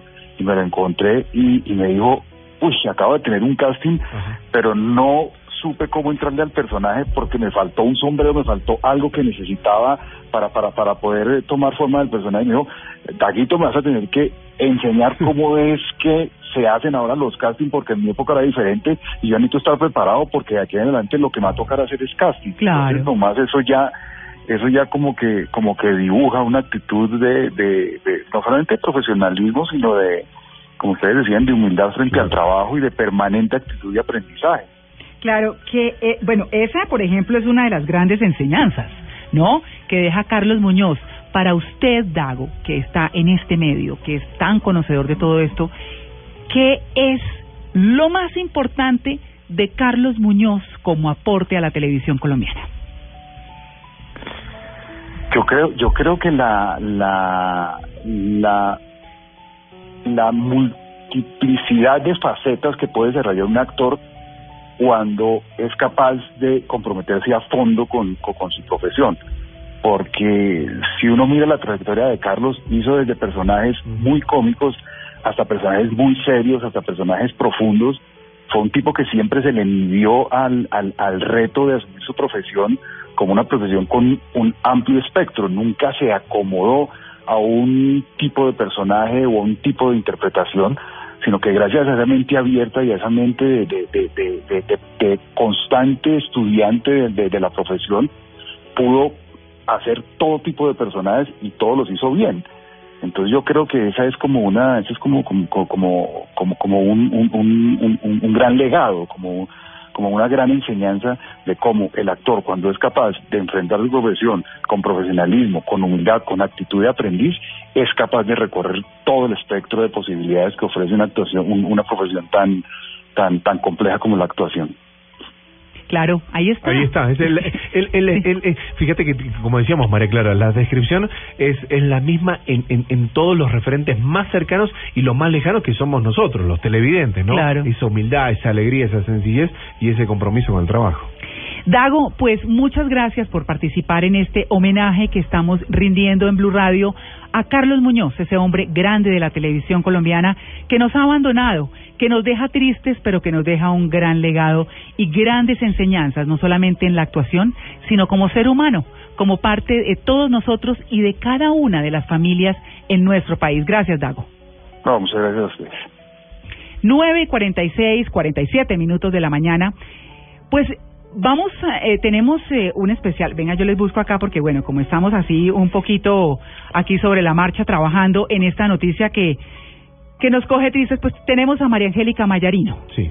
Eh, y más adelante, después de María Angélica, vamos a pasarles una partecita de Mesa Blue, que la dirige Felipe Zuleta Exacto. y que el 2 de diciembre de 2014 habló él con eh, Felipe y con María Juliana Silva en una entrevista de una hora muy linda. Pero hablemos con María Angélica, por supuesto que es una gran actriz nuestra y que sin duda debe estar triste como todos los colombianos por la partida de Carlos Muñoz. María Angélica, muy buenos días. Muy buenos días, ¿cómo están? María Angélica, tristes como todos. Sí, yo sé. To- eh, muchos han llorado en estos micrófonos, María Angélica, porque sin duda es una pérdida muy, muy grande. ¿Qué recuerda usted de Carlos Muñoz?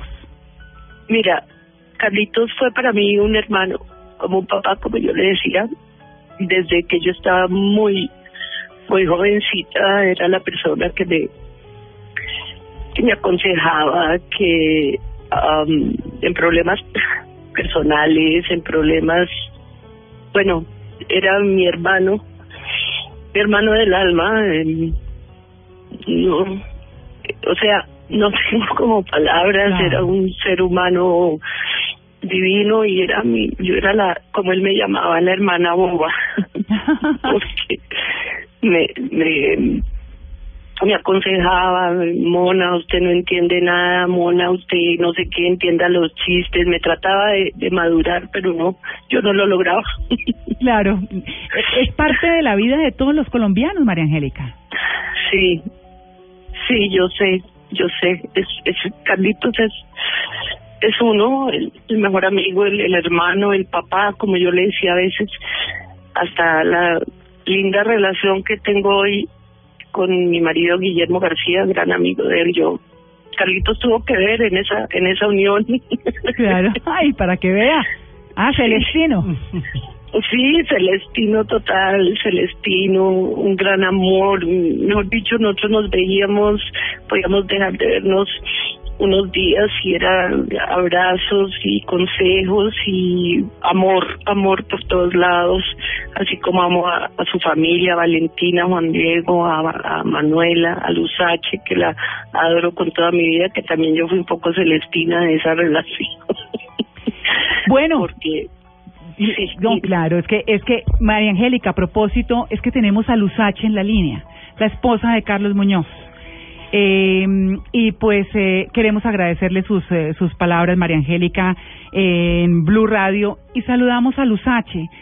Luzache, con el corazón en la mano, eh, con todo nuestro cariño, con toda la solidaridad de Blue Radio, un abrazo de condolencia, no solamente de Blue Radio, sino de todos los colombianos, por la desaparición de este hombre que hizo parte de nuestra vida, que entró a nuestras casas, que nos enseñó no solamente desde la actuación, sino como persona. Luzache, un abrazo solidario. María Clara, mil gracias.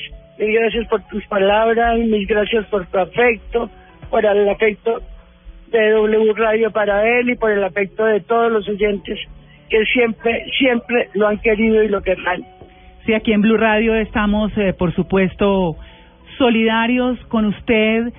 Luzache, ¿cómo partió Carlos? En calma, tranquilo. En total paz como fue su vida. La vida de María Clara no fue sino paz, transmitir amor, querer a la gente y así se fue. Se nos fue quedando dormidito en paz.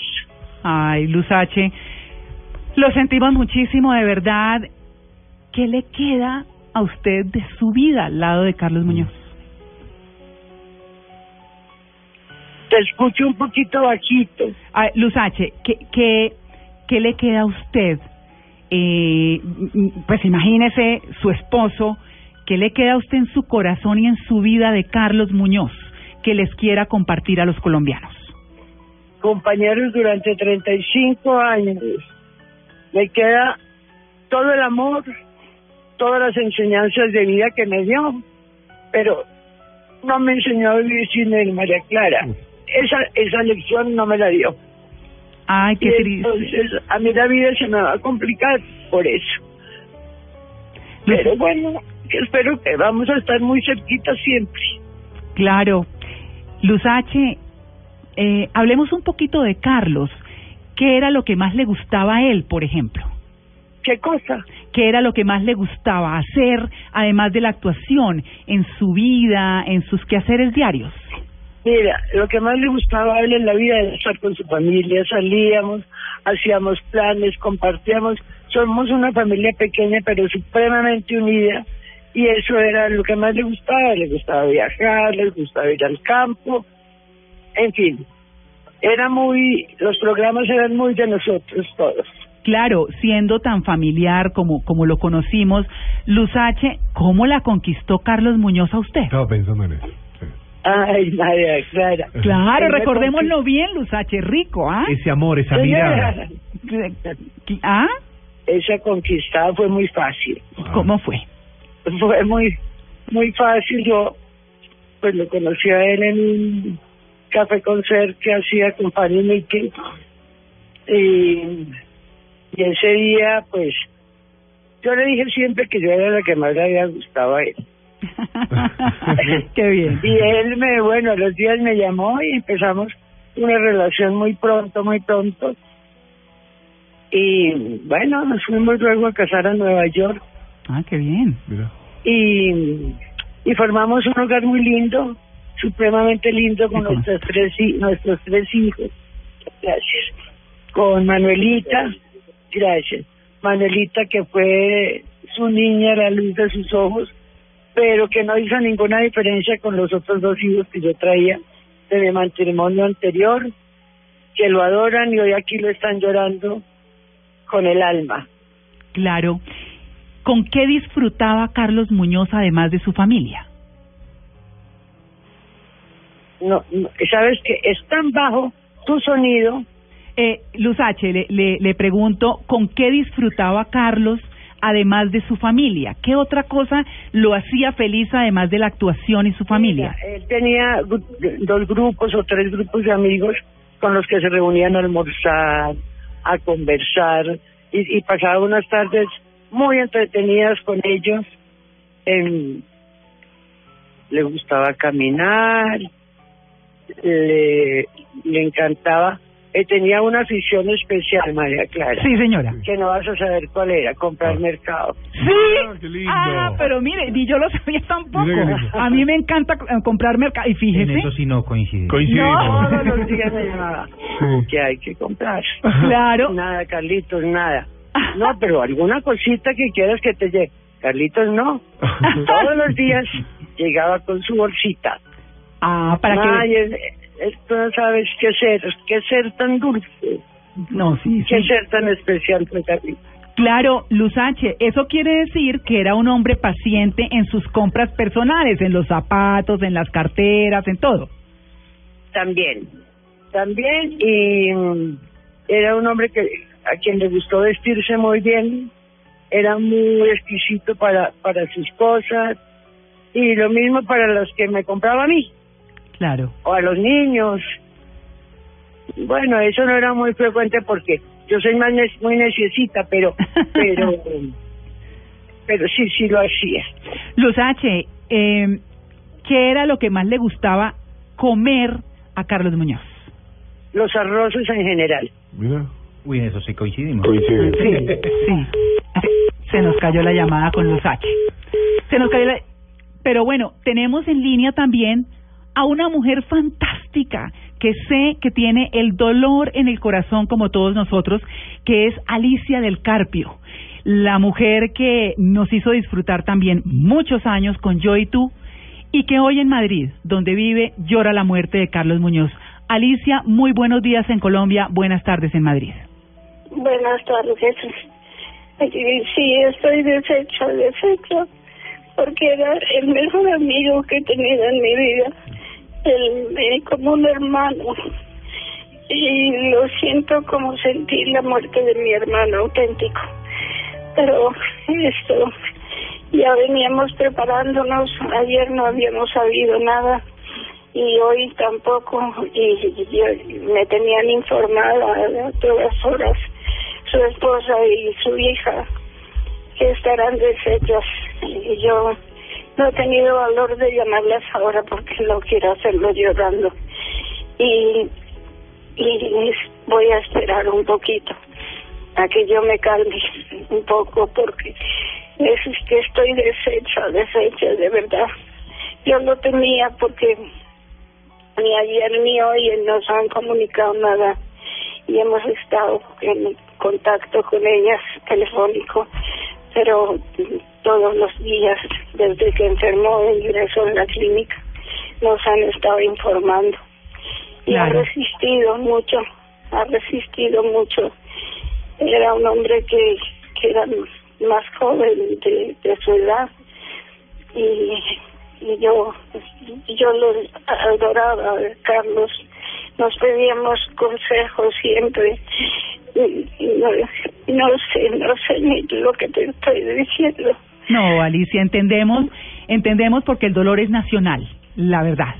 El dolor Sí, es de todos los de colombianos. verdad, de verdad Recordemos de el papel, Alicia, recordemos el papel que cumplía Carlos Muñoz en Yo y tú. de yo y tú Sí. El Carlos papel, ¿cuál era el papel de Carlos en Yo y tú? No, él nunca llegó a trabajar en Yo y Tú porque siempre estaba con películas y, y, y otros trabajos y no no pudo trabajar conmigo. Claro, ah, eh, este- Nosotros al principio de la televisión, como fuimos fun- fundadores de la televisión en Colombia, pues eh, sí trabajábamos más bien juntos y yo tenía un programa y hacía adaptaciones para televisión de, de obras de teatro, sobre todo de teatro español y clásico. Y, y la verdad es que siempre trabajamos juntos en cuanto podíamos, claro. porque estábamos muy compenetrados y Era un gran, mira, es que era la gran persona, él no tuvo enemigos nunca, no, Claro. todo el mundo le quería. Es que ha sido un gran hombre. Claro, claro que sí. Pues Alicia, queremos agradecerle su participación en este día de dolor para la televisión colombiana con la partida de Carlos Muñoz. Que, que tenga un buen día, si se puede decir así, en eh, Madrid y muchas gracias por su atención con Blue Radio. No, pues sí, yo cuando quieras, queráis me llamáis y, y yo estoy siempre disponible, pero ojalá que sea en un momento más, más, Más no tan triste como Claro. este. Claro que sí, Alicia. Muchas gracias. 9 y 59. Bueno, seguimos hablando con Luz H porque estábamos en una conversación preciosa, eh, recordando, recordando, se nos volvió a caer la llamada, se nos volvió a caer la llamada, pero estaba, ¿está ahí? Sí, Luz H. Bueno, no, no, es- no está H, está María Angélica, cerremos la conversación con María Angélica. María Angélica, pues escuchando todos estos testimonios y demás, hablábamos eh, y Diego Cejas, eh, nuestro compañero aquí de equipo, nos estaba Claro, hablando. re- recordando, íbamos a, íbamos a recordar este tema de, de, de Luz H cuando le, le hacías la pregunta, bueno, pero ¿qué le gustaba a Carlos, eh, a Carlos comer? Y ella contaba los arroces, esas cosas íntimas, ¿no? Esas cosas de, de, de, de saber de que era un- una persona normal, o sea, eh, eh, un excelente actor y una persona... Eh, te llevo algo para las compras, voy a hacer el mercado, algo ¿Sabe que la gente no habitualmente no. ¿Y sabe cuál es el mejor significado de lo que es una persona? Cuando cuando alguien acaba de fallecer y su esposa, como lo estábamos escuchando con Luz H, se ríe recordando esas, Esas cosas. historias. Eso es lo que deja. Sí. Eso es lo que deja. Sí. Eh, y ese es Carlos Muñoz, María Angélica. Sí, eso es. Carlitos era un ser absurdo. O sea, era el más. Sí. y, y yo tengo una anécdota muy simpática eh, cuando él me, me acompañaba a todas mis depresiones. yo me había separado y yo lo acompañaba a él a todas sus cosas mucho antes de aparecer mi amada eh, H. Y um, un día me entrevistaron porque yo era el violín de él. él. Cada vez que salía con alguien me llevaba a mí de candelabro. Era algo muy gracioso. Entonces me decía, es que si no me gusta la persona con quien salgo, eh, yo puedo decir que tú te enfermaste, yo puedo decir no. Y me utilizaba eh, eh, simpáticamente para deshacerse de las personas. Claro, claro. Entonces un día Para eso era bueno. vamos vamos a la, vamos al apartamento de él y me dice mira tengo que decirle a esta niña que no porque ya ya no no no es la persona de mi vida para él solo Luz H fue la persona de su vida Sí, sí, sí. y y y, y, y- era eh, estaba en la sala se iba iba a decir a la a la muchacha pues que se había acabado todo entonces me dice siéntate en el cuarto y la televisión de él se apagaba y se prendía dando un aplauso. Y a mí eso me parecía buenísimo eso no no lo había visto yo nunca aquí Claro. y me hacen una entrevista en un noticiero, en un- no, no sé, en un programa, y me hacen una entrevista y digo que, no, una de las cosas que más me gusta de Carlitos Muñoz es que uno desde la cama puede aprender y apagar el televisor. Bueno, se armó, di la papaya para la cantidad de chismes, de cosas, y eso Luz H lo recuerda con, con mucha gracia el otro día ya en la clínica nos sentábamos y Luz H muerta de la risa acordándose de cómo se prendía y se apagaba desde la cama. Porque la, la televisión quedaba obviamente enfrente a la cama. Y yo estaba sentada pues en el límite de la cama mientras él terminaba su relación. Y yo prendía y apagaba, prendía y apagaba. Y me pareció la cosa más sensacional del mundo. Y siempre nos acompañamos en los momentos difíciles. Él sobre todo a mí me y como como actriz me guió muchísimo. Fue un gran mentor yo no había mm, incurrido digamos incursionado perdón en en em, en temas de humor no Sí, claro.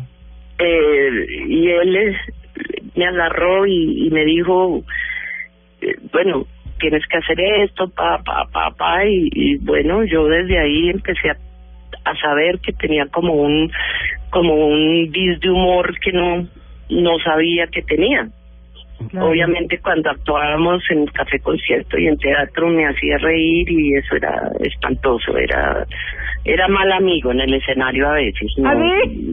Sí, porque me hacía reír mucho, yo era risa floja, como él me llamaba, y le fascinaba, y yo empezaba a llorar y a llorar y a toser, ¿no? El viejo recurso de los actores cuando les da risa, o por lo menos mío. Entonces tosía, tosía, tosía, y, es que no vas a hablar, y yo, ah, ah, me tenía que salir a veces. No, no, un desastre, un desastre en ese sentido, que me perdone Lusachi. Ay, no, pero, pero, qué lindo las- recordarlo así. Sí, las giras que hacíamos, no sabes cómo me cuidaba, como si yo fuera una niña chiquita. Claro. Eh, Me cuidaba en las giras, que teníamos que ir a hoteles, que teníamos que ir a eso, todos los días me llamaba. ¿Qué pasó? No sé qué. Eh, ¿Cómo está? Vamos a desayunar. Eh, si veía que alguien medio se me acercaba, él siempre estaba ahí como de, de guardaespaldas. No, mejor. Yo no. Sí, bueno, pero ahí está, está es, están todos estos recuerdos de todas las personas que estuvieron al lado de Carlos Muñoz en la actuación, de quienes estuvimos como amigos, de su esposa Luzache, quien habló hace unos minutos, acordándose de una manera preciosa, con lágrimas y con risas, Sí, de lo que Carlos Muñoz eh, fue en su vida. ¿Cómo está el hashtag, eh, Eduardo, en, en, en las redes? Numeral de Carlos Muñoz Recuerdo. Le cuento que ha tenido muchísimos mensajes, están desbordadas las redes sociales de la cantidad de gente que está escribiendo.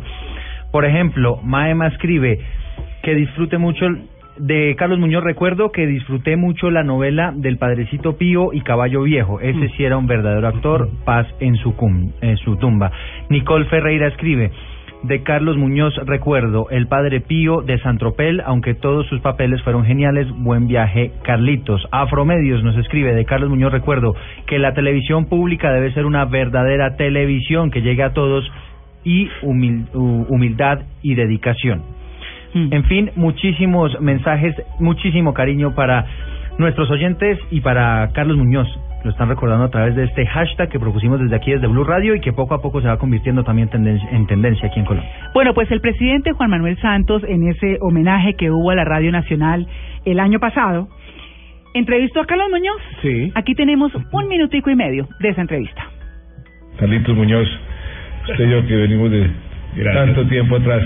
Gracias, presidente. ¿Cuándo comenzó usted a hacer radioteatro? ¿A qué edad? Si ven, ya se metió en un lío, ya se metió en el papel de periodista, no lo puede eh, evitar. evitar. Mi padre, José Antonio Muñoz, a quien le decían cariñosamente Muñozito, era actor del grupo escénico de la Radiodifusora Nacional de Colombia, hoy Señal Radio Colombia. El grupo lo dirigía Bernardo Romero Lozano, esa gloria de, la intelectualidad del teatro en Colombia. Y cuando la Radiodifusora Nacional creó el grupo escénico infantil, mi papá llevó a su niño a que integrara, que formara parte del grupo escénico infantil. Yo tendría 10 años. Y ahí seguí mi niñez, mi juventud, mi adolescencia, todo. Pasé al segundo grupo, pasé al primero a actuar con las glorias de la radio en aquella época, donde estaba Esther Sarmiento de Correa, Gloria Valencia de Castaño, eh, Luis Miranda, eh, Alejandro Galvis Salazar, entre muchos otros.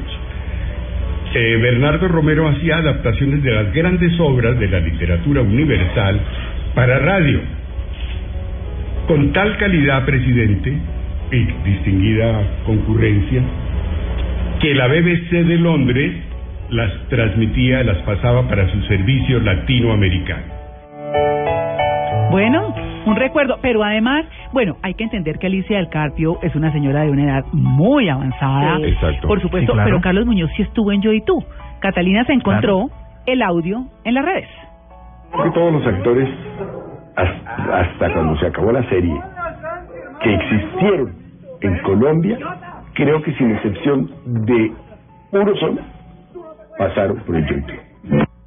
20 Ve. años, 20 años estaba leyendo. Claro. desde Ese el era, 50 ese era años. Carlos. Ese era Carlos Muñoz, claro, que claro. salía con Consuelo Luzardo y con una cantidad de actores que además por el look de la época no es fácil reconocerlos, No, están muy claro, con jóvenes con sus barbas, pelos también. largos, Claro. exactamente, con la moda de la época y pues el mismo Carlos con un bigote muy espeso, Sí. una melena Sí. larga de coleta, pelo muy muy negro, muy flaco, muy joven. Sí, sí, Estamos sí. hablando del año 55, 56 hasta el 76. Una querida colega Karen Rodríguez el año pasado, en el 2015, lo entrevistó y me, me- me envió esta, esta charla. Se llamaba Un chat con, viviendo de la actuación con Carlos Muñoz, esto salió en El Espectador, como te contaba, en marzo. Y ella le pregunta, le agarra y le dice, bueno, de no haber sido actor, ¿qué le hubiera gustado ser? Dice, aunque he incursionado eventualmente en la política, porque la vida me llevó por ese camino, siempre he dicho que nací siendo actor y voy a morir siendo actor. Claro, claro que sí. Claro. Pues bueno, Eduardo, le robamos su voces y sonido. No, pero que imagínese, la gente está Sí. muy pendiente. Mire, sigue escribiendo la gente. Ventana Morochita dice de Carlos Muñoz Recuerdo, Jeremías Cabrales en Chepe Fortuna.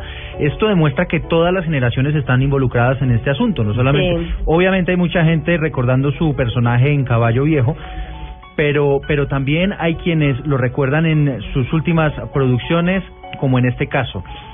Jeremías Cabrales en Chepe Fortuna, en fin, muchísimos, muchísimos años de recuerdos y que nos van a quedar a todos los colombianos para siempre. Claro que sí. Pues bueno, Claro. nosotros, eh, Ian, muchas gracias por haber participado con nosotros en Blue Jeans de Blue Radio. Y por cierto, eh, un dato pequeñito, eh, Carlos Muñoz empezó a los 18 años, el día siguiente de la transmisión de la televisión colombiana, debutando como actor en una tasca española hacia de comensal de boina y tabaco. Ah, bueno, para que vea. Pues Ian, gracias. eh, nos encontramos a futuro en alguna oportunidad. Claro que sí, Por será. acompañarnos desde Barranquilla en ausencia de Tito. Nosotros hemos estado contándoles en esta última hora y media de programa sobre la partida de Carlos Muñoz. Un hombre grande, maravilloso, grande como actor, grande como persona. Esos son los hombres que lamentablemente perdemos, pero que afortunadamente estuvieron en nuestras vidas para enseñarnos de profesionalismo, para enseñarnos a cómo ser buenos seres humanos, a cómo compartir, a cómo ser siempre sencillos, a disfrutar la vida desde lo más elemental y a ser cálidos y a no dejarse creer el cuento, como dicen muchos. Así es. A Carlos en lo personal le mando un beso al cielo. Eh, para mí pues muy difícil, es mi amigo y bueno, he tenido que dar esta noticia tan triste, pero que me llena de regocijo en lo personal y en lo profesional. Y le doy gracias a Dios por haber compartido con este hombre fantástico en la vida, que me permitió darle un abrazo, que me permitió darle un beso, que me permitió decirle cuánto lo quería, que es lo importante, y que compartió con nuestro grupo de amigos que teníamos, uno de los tres que dice, que decía Luzache, pues ese maravilloso ser humano que hoy se va, que hoy se fue y que nos dejó lo mejor a cada uno de todos los colombianos.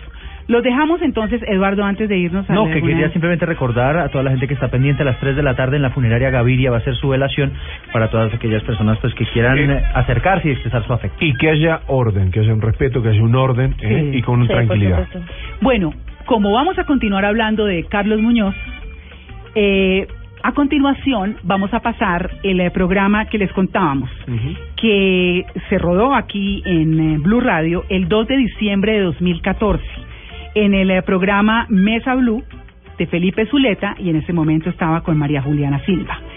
Ellos hicieron una entrevista de una hora con Carlos Muñoz, con la que los dejamos a ustedes. Carlos, un beso al cielo. Chao. Quererse no tiene horarios ni fecha en el calendario cuando las ganas se.